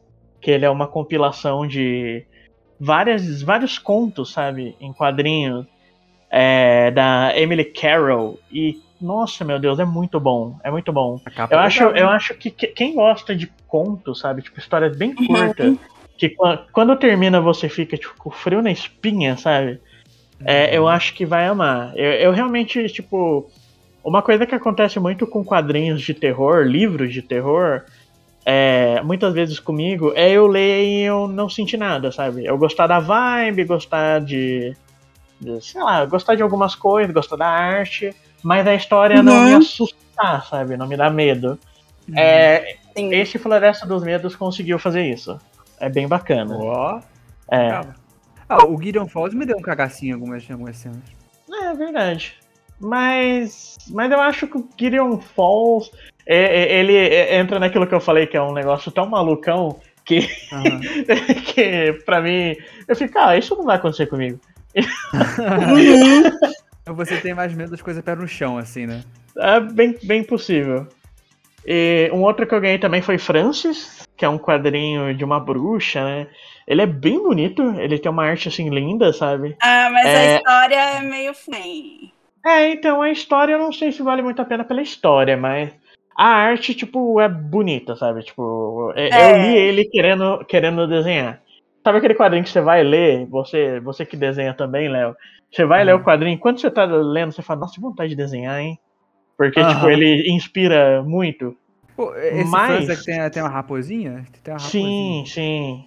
A raposinha é. Inclusive, inclusive eu recomendo que você leia, você siga o, a autora, né, no Instagram, porque eu acho que você vai gostar muito de algumas artes que ela faz. Que ela É faz bastante arte com um, um ar meio furry. Ah, legal. E o, o terceiro quadrinho, que é desse que eu quero falar mais, que é o que eu quero convencer vocês a lerem, é o. Ah, então peraí, então Aurora- você tá roubando até agora, né? Tá Não, não, de eu não tô roubando, eu tô citando, eu não falei sobre o que, que eles são, mano. O quadrinho que eu quero falar mesmo é o Aurora das Sombras. Esse quadrinho, eu acho, eu acho que talvez ele tenha sido um dos primeiros quadrinhos que a Darkseid lançou. Talvez eu esteja- esteja viajando, mas é porque ele foi lançado por um, faz um tempinho, sabe? Tanto que eu não Uhum. sei se ele ainda é tão fácil de achar. Ah não, eu acho que ele é fácil de achar sim, acabei de achar. Ah, esse quadrinho tá na minha lista, cara. Eu achei o preço dele tão legal. Esse quadrinho é muito legal. Ele é basicamente assim: você começa a história e tem várias criaturinhas que são é, humanoides, né? São muito fofinhas, tipo, elas vivendo, é, elas têm, tipo, um comércio, elas vão se aventurar na floresta, conhecer outros insetinhos, interagir com os insetos e tudo mais. Só que a história, a, a câmera, né, entre aspas, ela vai se afastando, vai se afastando e você descobre que a sociedade inteira dessas criaturinhas tá sendo construída em torno de um cadáver de uma menininha. Tem, tipo, um cadáver assim, eles estão vivendo, tipo, na orelha dela, no nariz dela. É, é uma coisa macabra, Rapaz. sabe? E o que, que é bacana nessa história? Porque, tipo assim, você tá vendo uma história sobre um mundo extremamente é, perigoso, sabe? Extremamente nocivo para essas criaturinhas. Só que ao mesmo tempo elas têm aquela mentalidade de personagem da Disney, personagem de desenho animado. Tipo um, um Smurfs, Aham. então é muito legal porque elas começam a interagir com os animais da floresta, começam a utilizar tipo recursos assim da natureza, começam a interagir entre si e meio que qualquer coisinha que acontece mata um deles. Matam um deles, arrancam o braço de um. Como assim? E você fica assim, a- enquanto você tá lendo, você fica muito curioso. Você fala, não, mas peraí, o que que tá acontecendo, sabe? Porque é uma, é uma, é uma coisa tão bonitinha de, tipo, você ver a inocência das criaturinhas é, fazendo as coisinhas dela, interagindo entre si. É, algumas delas têm uns estereótipos, sabe? De, tipo, uma delas, ela é a riquinha, ela é a mais bonita. Então, tipo, ela... Todo mundo faz o que ela quer e ela começa meio que sacrificar os outros. Às vezes até louco, meio que sem rapaz. querer, sabe? Fala, ah, vai É, fazer tal coisa pra mim? Daí a pessoa vai, o bichinho vai e morre de uma maneira extremamente brutal. E ela olha assim, tipo, pra outra e fala: Ah, não deu certo. Vai você então fazer lá. E eles são tão inocentezinhos, sabe? Que eles vão. E é muito bacana, tipo, a protagonista da história, que é a, é é a Aurora, né? Ela é uma personagem muito legal, porque ela é tipo. Ela é a mais ela é a mais esperta, sabe? Ela é tipo a que resolve as coisas, a que quando ela vê que alguém tá em perigo, ela vai e salva. Quando precisa Uhum. de alguma coisa, ela vai se aventurar e ela é muito boa no que ela faz, sabe? E ela tá meio que tentando. Ela é a única que tem um pouco de consciência de tentar fazer as o- os outros não, não saírem morrendo por aí, sabe? é. Então é muito, é muito legal você acompanhar a historinha dela. Mas eu recomendo muito esse quadrinho. Ele, ele, tipo, ele é muito legal porque ele tem esse contraste entre o fofo e o extremamente gore e ob- obsceno, sabe? É tipo Happy Tree Obsceno. Friends, assim. Eu, Vocês lembram? Tanto que Rabbit Tree Friends tinha uma coisa mais de humor por choque velho, né? Então, é, é, eu não sei porque o Happy Tree Friends, as criaturinhas do Happy Tree Friends, elas são maldosas, sabe? As É, do Aurora nas. Sombras, elas não têm maldade, elas são tipo os Smurfs É, eu, eu, mesmo, eu acho que Tree Friends era uma coisa que ele Hum. queria fazer uma coisa meio que te chocar, né? E É. aí criar humor em cima disso, né? Tipo É. assim, o, o, o- os personagens que são meio babacas no Aurora na Sombra, eles não são babacas no sentido de querer prejudicar o outro, sabe? Eles são babacas porque, sei lá, são egoístas, são não sei o que, e a, o gore, as mortes, as coisas é, esquisitas que acontecem são consequências, não são é, planos, sabe? Não é uma coisa planejada. Uhum. Mas eu recomendo bastante, a arte é muito não é bonita. eu acho que talvez não tenha uma coisa de crueldade, né? De tipo. Sim, é, é um só quadrinho acaba e que. acontece, né? É um quadrinho que mesmo ele sendo meio bad vibes, né? Ele é gostosinho de ler. Ele aquece o coraçãozinho de você ver as criaturinhas tentando o seu melhor, sabe? Então eu recomendo bastante. Ele é francês. Ele é feito por. É. Putz, aí, aí ferrou pra ler o nome. Vamos lá. Quero ver, lá. É, Fabian Velman e um grupo que é um casal que chama Kerascoit, eu acho, Kerascoit. No, no, Arrisca, arrisca francês, cara. Segundo o Google Translate é tipo Kerascoit, alguma coisa assim. Arrisca. Que são Uhum. dois desenhistas que são que desenham demais, sabe? É uma pintura meio aquarelada. É muito legal, é muito legal. Eu recomendo bastante. Eu acho que ele meio que passou batido quando ele foi lançado no Brasil. Eu acho É, que tem bastante mesmo. gente que, tipo, sei lá, teve vontade de, de ler, mas ignorou, não sei. Eu. Mas, mas eu vontade, recomendo, tipo, se, se puder correr atrás de dar uma lida, leia assim, porque vale bastante a pena e a edição é linda, É brasileira. Dark Side sempre muito, muito bem nas edições, né? Nossa, com certeza. É. Eu acho que é uma das mais top aqui, né, que tem no Brasil. Uhum. A census taker once tried to test me. I ate his liver with some fava beans and a nice Chianti.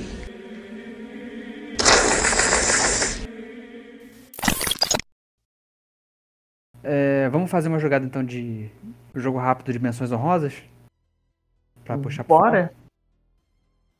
Tá, então vai lá. Vai- Isa, você vai. Tá, a tua, tá A primeira menção honrosa não é um quadrinho, mas é um livro muito bom.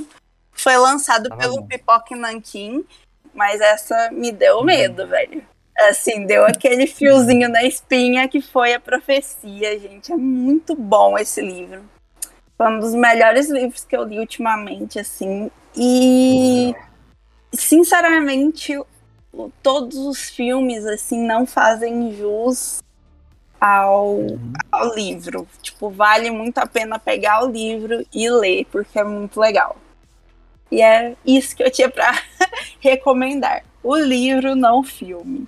Cara, eu vou citar um que é bem bacana, que ele saiu faz pouco tempo no Brasil, pela Panini, que é um quadrinho chamado Monolith. Ele é da. Como é que chama? Da César, é da Bonelli, né? E, cara, eu vou, vou, vou descrever, tipo, em poucas palavras, só pra você ver como que é muito, muito diferente. É um quadrinho sobre uma mulher que ela foge de casa junto com a filha, com. ou com o filho, não lembro. Pô, foge do marido, porque o marido é meio babaca, sabe? E ela leva o carro dele, que é um carro tipo de última geração. Só Uhum. que por pelo carro ser de última geração, acontece uma parada lá meio tecnológica e ela fica trancada no deserto, fora do carro, com o filho dentro. E ela não consegue entrar de jeito nenhum. Puta O carro é, que tipo, prova de pariu. bala. E no deserto começa a acontecer várias coisas. Meu Deus. Caraca, então ela tem tipo assim um safe house do lado dela, só que ela não consegue entrar. É, tá no meio do deserto, o carro tá parado, a criança tá lá na cadeirinha e ela não consegue entrar nem fudendo. Tipo, pode, sei lá, tacar um pé de cabra no vidro que nem risca o carro. E o carro não entra de jeito nenhum. Ele não Meu abre de jeito nenhum. Deus. Gente, que premissa legal, hein? É muito Parece legal. Tem até um fácil. filme. Tem até um filme desse quadrinho, mas só que falam que o filme não é muito bom, não. Então. É. então vai no quadrinho que é mais legal. Tem um, tem um coiote, um lobo, sei lá. Tem. Tem que ter, né? Então, você tá falando de Darkseid. É, eu tava acompanhando uma série de O mangás. quarto mundo, assim, vai falar do quarto mundo. Olha o quarto mundo, falando em Dark Side. É, tô acompanhando aqui. O milagre, mentira, não, o milagre a gente falou já. é. Nos episódios. É, eu, você tá falando da, da editora, editora Darkseid, né? Eu tô acompanhando uma série de mangás que eles estão lançando. Que, se eu não me engano, são nove volumes no total. Que acho que saiu. Aqui tá no quarto, se eu não me engano. Mas. Ah não, já saiu o quinto já e eu tô dando bobeira. Pô, vai lá. É, ou vai sair, né? Não sei, mas enfim. E ele é um mangá, assim, eu não sei dizer se ele é terror, mas ele tem elementos de terror, né? Uhum. Ele tem. E ele talvez ele seja mais um Dark Fantasy, né? Então, assim, fantasia. Sim. É meio New Gaiman, assim, algumas coisas, não é, Kevin? Assim. Acho que você leu também, leu? Ah, eu não sei do que você tá falando, você não falou o nome. Ah, tá, não foi o nome, né? Ih, Nossa, eu tô ficando assim. É, é o mangá. Maluquinho aqui. É, o mangá chama A Menina do Outro Lado. ah, eu não li ainda, mas eu quero. Ah, tô ligada. É, ele é um. Assim, eu vou falar rapidão, né? Mas enfim. Ele basicamente é um mundo onde, onde tem umas pessoas que viram uns bichos, elas pegam uma, meio que uma, uma maldição é, contagiosa, sabe? Então se Uhum. alguém é amaldiçoado encosta em você, você também pega essa maldição. Tem uma menina que. E aí, aí acontece, aí as pessoas se fecham meio que nas cidades. E o lado de fora, né? É onde ficam os bichos. Por isso que é a menina do outro lado, porque tem uma menina que ela não tem a maldição. E ela vive no outro Uhum. lado. E tem uma dessas criaturas que. meio que. É, um, é meio que um tutor dela, sabe? Meio que tá cuidando dela. E tá tentando. A, a princípio, tá tentando é, fazer ela achar a avó dela, que ela se perdeu da avó. Entendi. E, e, enfim, é uma história é bonitinha e tal, e tem uns, tem uns, uns momentos meio creepy, assim. É muito legal. Eu, eu acho que lembra um pouco New Gaiman, assim, no, no, no tipo de, no tipo de fantasia que é, sabe? É aquela Uhum. fantasia menos cavaleiros e dragões e espadas e magia, aquela fantasia um pouco mais sutil. Mais de criaturas, de seres, de. Mais conto de fadas, eu acho, né? Uma coisa que o New Gaiman gosta muito, assim. Aham. E ele é bem bonitinho, né? Parece as, as Sim. ilustrações, né? As ilustrações são muito boas, são muito, são muito bonitas. E e sabe usar muito bem o preto e branco, o, o espaço negativo, sabe? Uhum. E ao mesmo tempo que assim, a menina é muito fofinha, mas as criaturas são muito bem feitas também, muito bem detalhadas. O design das criaturas é muito legal. Vai aparecendo criaturas di- diferentes, sabe? E, e elas têm um. Todas têm um design muito interessante. Ela, elas- é- ela tem uma coisa que a, a silhueta das criaturas é muito forte, sabe? Ser uma coisa preta e branca. Então ela consegue fazer a, a silhueta ser uma coisa marcante na- nas criaturas. Hum, pode crer. Agora volta pra você, Isa, sua segunda indicação. Ah, é. Segunda menção rosa. Ai, meu Deus. Bom, é outra pensão honrosa, assim, de terror mesmo, que é manjadão, mas eu curti pra caramba também, que é um livro. Manda aí. É O Exorcista, gente, sério, o livro do Exorcista é de gelar a espinha mesmo. É brabo É mesmo? mesmo. É. Uhum. Eu curti pra caramba. É um livro. Assim, apesar de te deixar com medo e tudo mais, é bem divertido. Eu, pelo menos, achei. sabe? Engraçado porque às vezes E- parece que, que ler o troço não vai dar tanto medo assim, né? Nossa, não, eu gostei bastante, assim, de verdade. Tem. E assim, é. Como que eu vou dizer? A mitologia das coisas é mais explicada, assim, no livro do que no filme, né? Assim, eu acho que no filme, lógico, é feito pra chocar e tudo mais. Mas no, no livro dá pra você entender mais sobre aqueles demônios, sobre aquelas coisas que estão acontecendo ali. E, gente, é muito bom, vale muito a pena. É, mesmo quem viu o filme e, enfim, não sei se gostou ou não gostou, mas vale a pena sim. É um livro, eu acho que é até do Dark Side, inclusive. Se eu não me engano, acho que não. Não é da Harper Collins, mas a edição é bem bonitona, assim. Com um verde bem doido, assim. Gostei. Gostei, vale a pena. Kevin. Putz, agora eu tô pensando aqui, peraí. Talvez eu não devia ter queimado os que eu queimei lá falando da Dark Side. Eu vou falar então de um que, ó, vou, vou surpreender vocês, hein? É da Dark Side. Ó, Ó, Um quadrinho que chama Black Hole. pô, roubou minha indicação, cara. Ou bem indicação na cara dura. Se quiser, eu devolvo. Se quiser, eu devolvo, Não, falou. pode, falar, pode falar. Beleza. Black Hole é um quadrinho que ele foi lançado pela Dark Side, né? Conta a história de tipo um adolescentes lidando com uma doença é, que meio que causa mutações nele, que é meio que uma uma grande anedota sobre doenças sexuais, né? Sobre STs. E é um quadrinho muito incrível. Ele foi escrito, se eu não me engano, demorou uns 10 ou até mais, uns 20 anos para sair inteiro alguma coisa assim. E é muito incrível você ver, tipo, como parece que foi tudo feito de uma vez.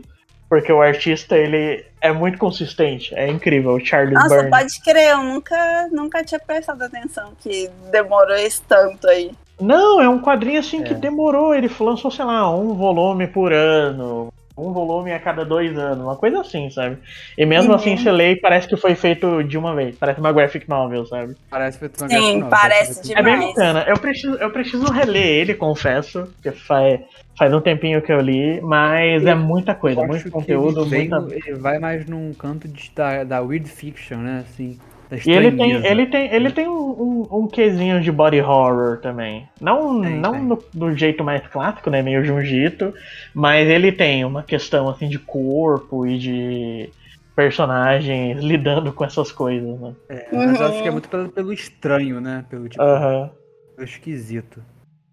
É, então, Eu falei de. Eu, eu tava falando antes que o Jiu-Jitsu era manjado, né? Mas eu vou falar um, um- um manjado também, que é Sandman.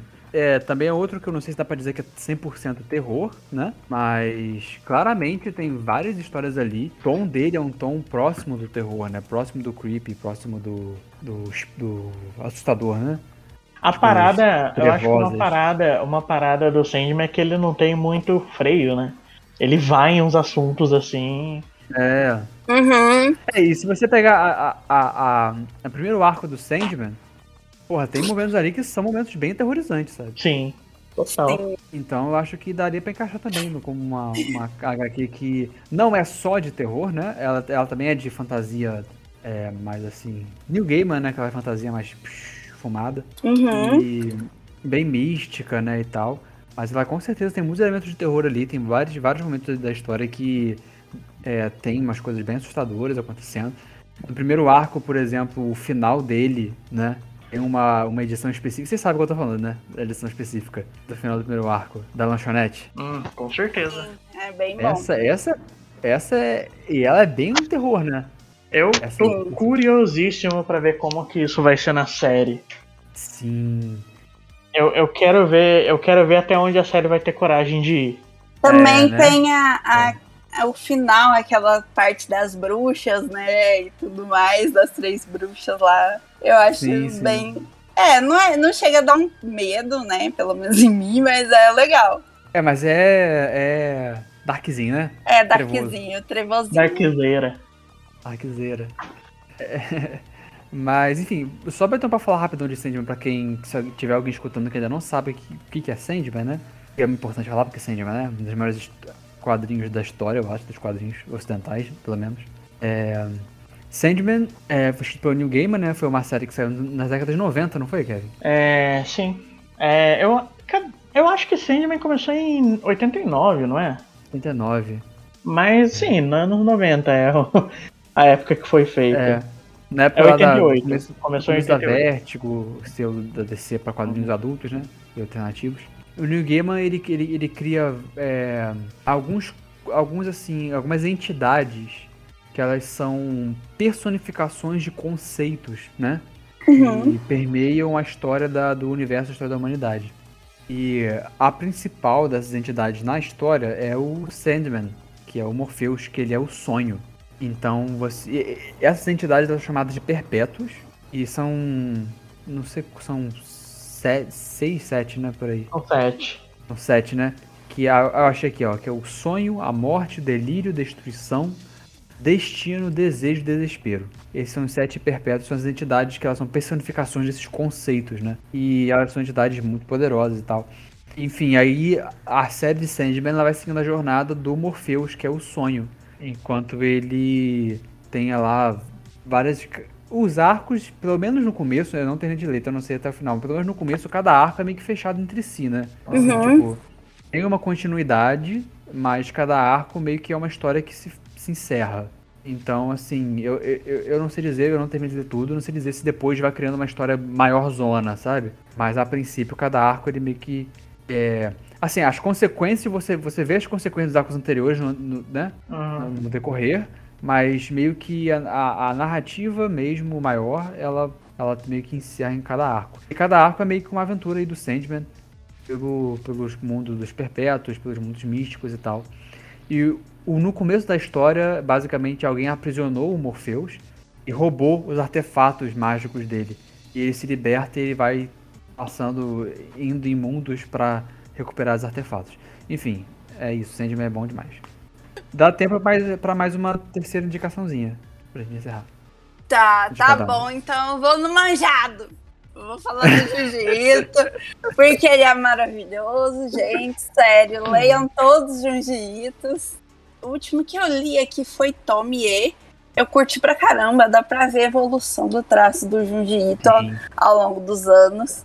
E tem vários contos, são vários contos curtinhos sobre a Tommy, que é uma menina filha da puta aí. e, enfim, são vários contos curtinhos sobre ela, mas que são muito legais, fazem parte de uma história maior também. Mas assim, nossa, tem uns que você fica, gente do céu. Como é que esse cara pensou nisso? É, É, eu também li ultimamente dele. Eu li Dissolving Classroom, que é a história de um. São dois irmãos, na verdade, né?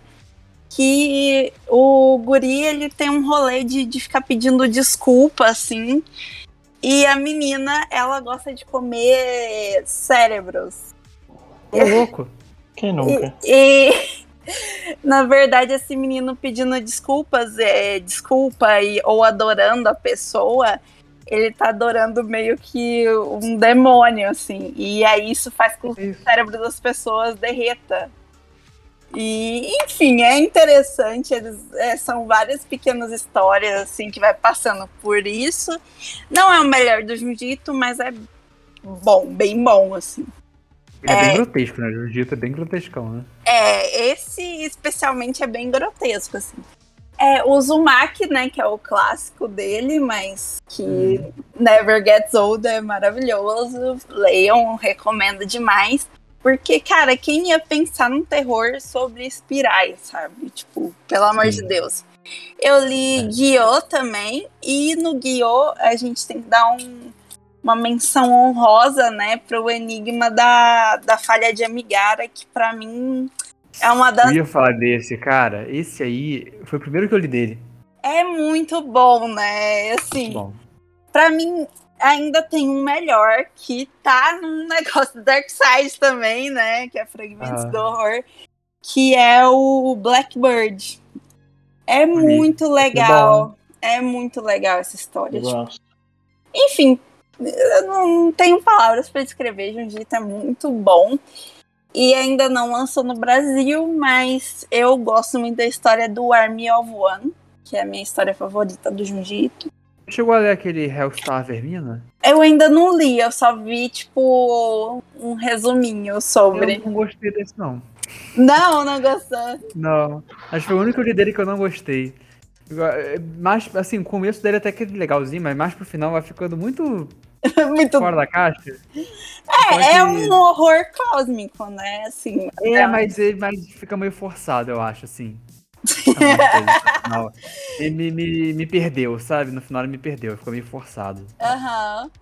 É, agora vai A premissa é lançar legal, o. Frankenstein, né? Que dizem que é uma É. das obras-primas, né, do Jiu-Jitsu. Inclusive, estou esperando a pré-venda. Comprem aí. Recomendo demais.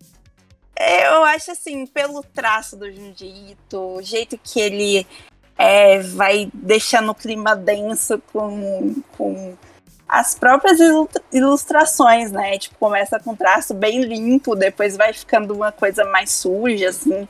É, e, e até pela, pelo background das histórias eu acho bem legal também. É, vale muito a pena ler. E é isso, amo Jiu-Jitsu. Ah, que é o seu terceiro. Ai, ai. Léo, você me perdoa? Não tem terceiro. Então, vamos lá. É... Você, você falou que era pra ficar fazendo isso até, até não ter mais, né? Não, é verdade. Não, é que. O foda é que você falou, não, escolhe dois. Eu falei, ah, então vou separar aqui os dois e vou ficar pensando só nele. E na hora de, tipo, ir sair, é, quando eu fico muito focado, na hora que eu vou sair, eu esqueço. Eu começo a, a esquecer tudo que, tudo que existe, tudo que eu já passei na minha vida. Minha vida vira um branco. Esse que é o meu problema. Agora, agora eu já tô um pouquinho mais preparado, mas enfim. É, como já é tradição nesse cast, eu vou falar de um quadrinho da Arlequina. Por incrível que pareça. É, é um quadrinho. Eu não sei se eu, eu não sei se eu já citei ele nesse cast. Se eu já citei, você até fala pra eu parar. É um Ah. quadrinho que tá saindo atualmente, né? Que é o Coringa, Arlequina, Insanidade, Sanidade Criminosa. Não, você falou do Harlin só. Ah, legal, beleza. Então, o Sanidade Criminosa, ele entra um pouco mais no lado meio thriller, sabe? Aham. É, eu, eu compararia ele até um pouco com o Silêncio dos Inocentes. Inclusive, eu acho que ele Mas- tem muita influência do Silêncio dos Inocentes. Mas muita mesmo. Massa. Ele é um quadrinho da DC Black Label. É, e ele conta a história da Arlequina, a Harley, que ela é uma psiquiatra, né? Só Uhum. que nesse quadrinho, geralmente quando a Arlequina é abordada, esse lado psiquiatra dela, fala que ela tem lá, ela é uma psiquiatra que trabalha no arca, atende os pacientes. Esse quadrinho é um pouco diferente. A Arlequina, ela é uma psiquiatra, né? Ela tá estudando, fazendo toda uma tese sobre Uhum. serial killers. E ela trabalha também como auxiliar da polícia. Ela é a parceira do James Gordon nesse quadrinho. Ó, que massa! É, parceira assim, no sentido de, tipo, ela auxilia ele, né? É uma parada até meio Mind Hunter, sabe? Daí o que que acontece? O, nessa história surge um assassino, um serial killer, que ele tá fazendo vários assassinatos ao- é, em Gotham City, e todos eles têm umas temáticas meio arte, meio. é, ele meio que assassina as pessoas, pega os corpos delas e constrói obras de artes grotescas. É bem. Ele me lembrou a série do Hannibal, né? E a, Uhum. primeira, vi- e a primeira vítima dele foi a antiga companheira de quarto da, Har- da Harley. Que Sim. é uma personagem que ela lembra muito a Era Venenosa, visualmente, assim, inclusive. E daí a Harley ela começa a ajudar o comissário Gordon a tentar pegar esse serial killer. Enquanto vai rolando essa história, vai contando, vai tendo vários flashbacks da Harley, do é, sei se do Gordon chega a aprofundar tanto em flashbacks, mas da Harley e do desse serial killer. Começa a mostrar a infância dele, começa a mostrar algumas relações que ele teve na adolescência, algumas coisinhas que foram acontecendo. Enquanto isso, a Harley vai fazendo a investigação dela para tentar descobrir quem que é esse serial killer e o que que tá Uhum. acontecendo. E qual que é a parada? Esse serial killer é o Coringa. Uhum. E basicamente é uma história de. é- é- Eu, eu ia falar que é true crime, né? Mas não é true. Mas é uma história. É um thriller de investigação dessa caça do serial killer, que é o Coringa, que ele é um gênio, tá sempre milhares de passos na frente da polícia, mas a Harley é esperta o suficiente pra estar sempre muito perto dele, sabe? Uhum. Não, parece Então, massa.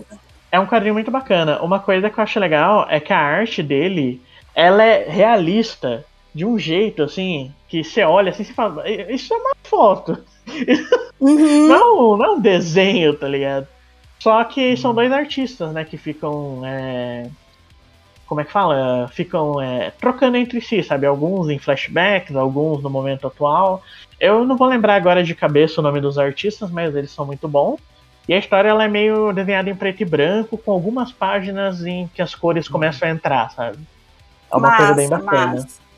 Eu acho que a Isa, a Isa que gosta bastante de histórias criminais e tudo mais, vai gostar. Uhum. Tem até uma, uma, uma parte específica do primeiro volume que a Arlequina lá tá dando uma palestra sobre serial killers. E aparecem, e durante a palestra dela vai aparecendo vários serial killers famosos, sabe? Tipo Ted Bundy, Não, massa. o. Como é que chama? O. O Dahmer, Jeffrey o Jeffrey Dahmer. Dahmer.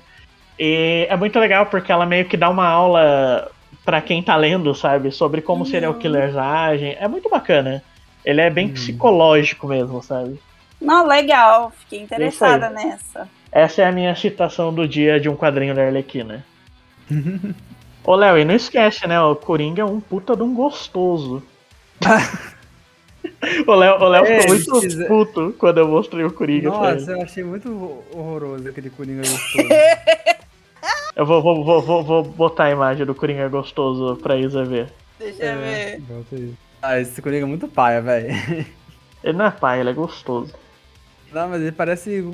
É. é Coringa de fanfic, sabe? Erótica. Ai, ai. Sim, é, é, que, é que na história. vestido de escurinho pro Dia das Bruxas. É, ele parece um, um adolescente gostoso vestindo de Coringa porque tá na moda.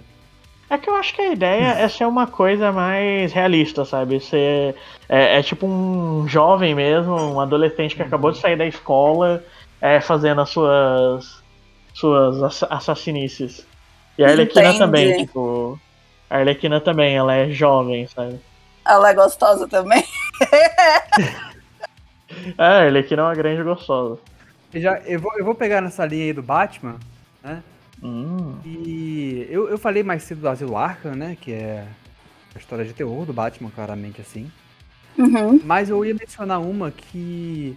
Olha, eu não sei nem se dá pra dizer que ela, na sua integridade, é uma história de terror, mas com certeza ela tem momentos que são muito assustadores e que realmente daria pra encaixar pelo menos num thriller, sabe? Ah. Que é o Batman O Messias. Tá ligado, Kevin? Qual é? Então, eu conheço de nome, mas eu nunca cheguei a ler. Eu não sei nem do que, então, que é. Ele, ele, ele é um quadrinho bastante sombrio, assim, do, do, do É, Batman tem muito quadrinho sombrio, né? Mas assim, ele é. Ele se destaca um pouco. Uhum. Porque. E ele foi feito pelo Jim Starlin, incrivelmente, assim. Jim Starlin a gente conhece mais ele pelas coisas cósmicas que ele faz na Marvel, né? Pelo Thanos, pelas coisas cósmicas e tal. E. Só que nessa HQ ele faz um Batman bem, bem intenso e tal. É legal porque o Batman nessa HQ, ele.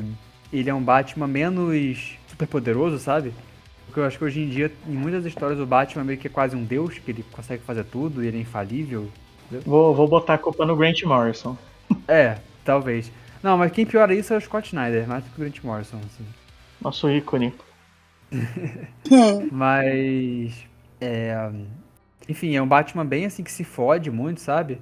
Ele se fode muito nessa HQ, se fode muito mesmo. E aí, basicamente qual que é a ideia? A ideia é que é, tá surgindo um, um- Os moradores de rua de Gotham começam a desaparecer. E. E aí. E começa também a, se não me engano, os, os criminosos começam a ser assassinados também. Ah. E aí, basicamente, o que tá acontecendo aqui? Tá surgindo um culto, no- no- meio que no, no submundo de Gotham, de um cara que se diz o novo Messias, né? Que é o. É, Blackfire. Nossa. Nossa! é o- E ele, ele se diz o novo Messias e tal, enfim. E aí começa a gerar esse culto, começa a gerar meio com um sensacionalismo. Então tem muita conversa também com, aquela, com a questão de, de, de tendências fascistoides, sabe? De, puniti, de punitivismo penal, sabe? Midiático. Aquela coisa da mídia bem punitivista e tal. Das pessoas verem, tipo, ah, tem que matar o bandido mesmo. Eles estão fazendo certo, estão matando o bandido mesmo e tal, sabe? Uhum. Então temos coisas assim interessantes. E, e, e esse padre, ele é o, é o Father Black, Blackfire, né? Ele, que esse, esse suposto Messias, ele tenta fazer uma lavagem cerebral no Batman. E eu não vou nem falar muito disso porque é uma das partes mais interessantes. E aí o que acontece? É, as coisas vão ficando muito sinistras, muito sinistras. Chega uma hora que o Robin meio que tem que resgatar o Batman. O Robin é o Jason Todd, aliás, nessa. Resetar o Batman? Como assim? Não, não, o Robin tem que uma hora tem que resgatar o Batman. Ah, tá. É, e aí acontece uma das cenas mais assustadoras que eu já li em toda a minha trajetória dentro do Batman. Eu não vou dizer muito o que é, mas é uma cena que você fica tipo assim, caralho, amigo. Pô, agora você vai ter que. Agora eu vou ter que ler, que raio. É, é muito boa, assim. A forma como o Jim Starlin, ele, ele meio que assim, o Robin entra num lugar muito escuro, sabe? Uhum. Então não tem, você não consegue ver. Você só vai vendo só as Uhum. falas, sabe? E aí depois aparece o que que é. Nossa, velho, é muito bom. Massa, É massa. muito, muito bom. É... Enfim, uma das melhores histórias do Batman que eu já li, assim. É muito legal. Uhum. É isso. Massa.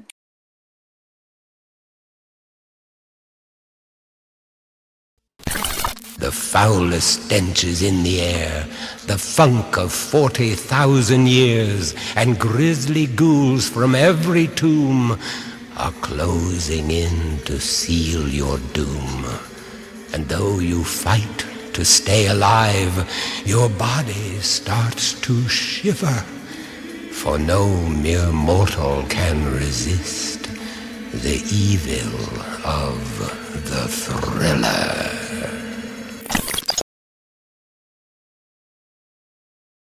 Então é isso. Vamos então encerrando, indo pro final do, do episódio, encerrando o cast por aqui.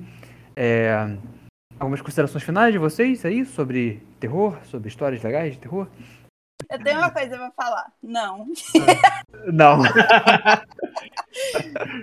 Ah, cara, quadrinhos de terror é muito bacana. Eu tenho vontade de ler mais. Eu É, quero, eu quero caçar mais alguns pra ler. Eu quero ver bastante mangás. Eu Mas- tenho curiosidade de conhecer alguns autores ainda. É que é, é foda, né? Porque a gente vai em mangá e a gente acaba caindo no Junji Ito e não consegue mais sair. É, porque ele tem muita coisa, né? O Junji tem muita coisa. Mas É. pelo, que eu, pelo pouco que eu pesquisei, assim, tem, a gente falou do, do quadrinho de terror ser um nicho, né? Só que é um nicho muito rico, só que eu acho que ele Tá lançando um nicho agora de quadrinho Eroguro, né? Aqui no Brasil. Tem, tem Que um, um cast nosso, eu não lembro se é o de terror ou se é algum do Jinsei, que a Lobo fala bastante sobre esse, esse gênero Eroguro. Eu acho que é no Jinsei sobre demografias. Que Acredito. isso, Euro? Como é que, como é que escreve? Eroguro? Ero de, de Erótico. erótico e guro de gore. É. Eita! É quadrinhos com peitinhos e sanguinhos. Nossa, mas vendo uns aqui realmente é uma, uma É tipo o Junji Ito para adultos. É, É, eu vi um que era, que era alguma coisa de envelhecer, tá ligado? Eu esqueci agora o nome. Era alguma coisa tipo assim, de velhice que pega, tá ligado? Coisa assim. Não era muito ero, mas era guro. Peraí. Um quadrinho- Um quadrinho que saiu é o Dementia 21, Dementia 21. É desse que você tá falando? Se eu não me engano, ele fala sobre idosos. Mesmo, esse aí mesmo, dos véi. Eu Dos quero véi. ver. Eu quero a ver. velhice que pega. Esse aí- E é o terror do Rhodes, hein? Nossa. Eu dei a velha. Ai, Guisa, tu falou do Rhodes várias vezes aqui no cast. Tipo. a gente vai ser obrigado a chamar o Rhodes agora pro cast. Não, iremos, eventualmente. É, acho que com certeza a gente vai se reunir pra falar mais de quadrinhos de terror. Talvez pegar, tipo, fazer um cast de Tommy, por exemplo, ia ser legal também fazer, né? Sim. É, a gente já tinha falado sobre isso uma vez, né? É. Fazer um focado em Tommy. E, enfim, ou algum, algum outro que a gente acha interessante e tal. O próprio Gideon Falls também acho que daria um. Caraca, a meia É. entrada acabou no, em São Paulo, é isso mesmo? O quê? Ou Como assim? Mamãe Falei fez um projeto pra acabar com meia entrada. Ah, mas tá de sacanagem. Aí, ó, esse é o terror da vida Faz real. merda, né? Esse é o tema do vida real. Ah, esse daí é um terror que é viver no Brasil. É, vai ter que lançar o gênero Brasiro. Burajiro. Euroburajiro. Burajiroguro. Burajiroguro. Mas então é isso. Encerrando então, Kevin, fala onde as pessoas podem achar primeiro o podcast, depois a gente. Bom, podcast, arroba Entropia Comics no Instagram, em Entropia Comics nas redes de podcast do Brasil e do mundo. Eu, vocês acham como Gentle Kev, G-N-T-L-E-K-E-V-S, no Instagram, no Twitter, em qualquer lugar. Sei lá, se abrir sua privada, vai estar Gentle Kevs lá dentro. E é isso aí, é, leiam quadrinhos de terror e depois me indiquem porque eu quero ler, conhecer mais. Se você não lê quadrinho de terror, a Samara vai puxar seu pé daqui a sete dias. Isso aí. É, então, Isa, vai você. Onde as pessoas te encontram? Pelas redes? Ai, gente, eu estou cada vez mais escassa nessa internet. Afinal, o meu terror é estudar para concurso. Então, vocês podem me achar no Instagram. Isa, com H no final, Amicis, tudo junto, A-M-I-C-I-S. E é isso, basicamente. Então, eu vocês podem achar no Instagram também, é arroba Leonardo Coelho, mas lá no meu Instagram eu cada vez uso menos o meu Instagram pessoal, assim. É, mas eu tô um pouco mais ativo no Twitter, que é LeoBC. É Leo com, começa com L maiúsculo, E, O minúsculo, BC maiúsculo e um underline. E também meu, meu Twitter que eu posto desenho, tá um pouco parado porque eu tava meio sem tempo, mas eu vou voltar. Que é o arroba LeoBCArt, LeoBC minúsculo e arte em maiúsculo. Underline, entre LeoBC e arte. Enfim, tá, tá, e vai estar na descrição do podcast, provavelmente. Então é isso, gente. Obrigado por ouvir e tchauzinho, até a próxima. Tchau, gente! Não. Não.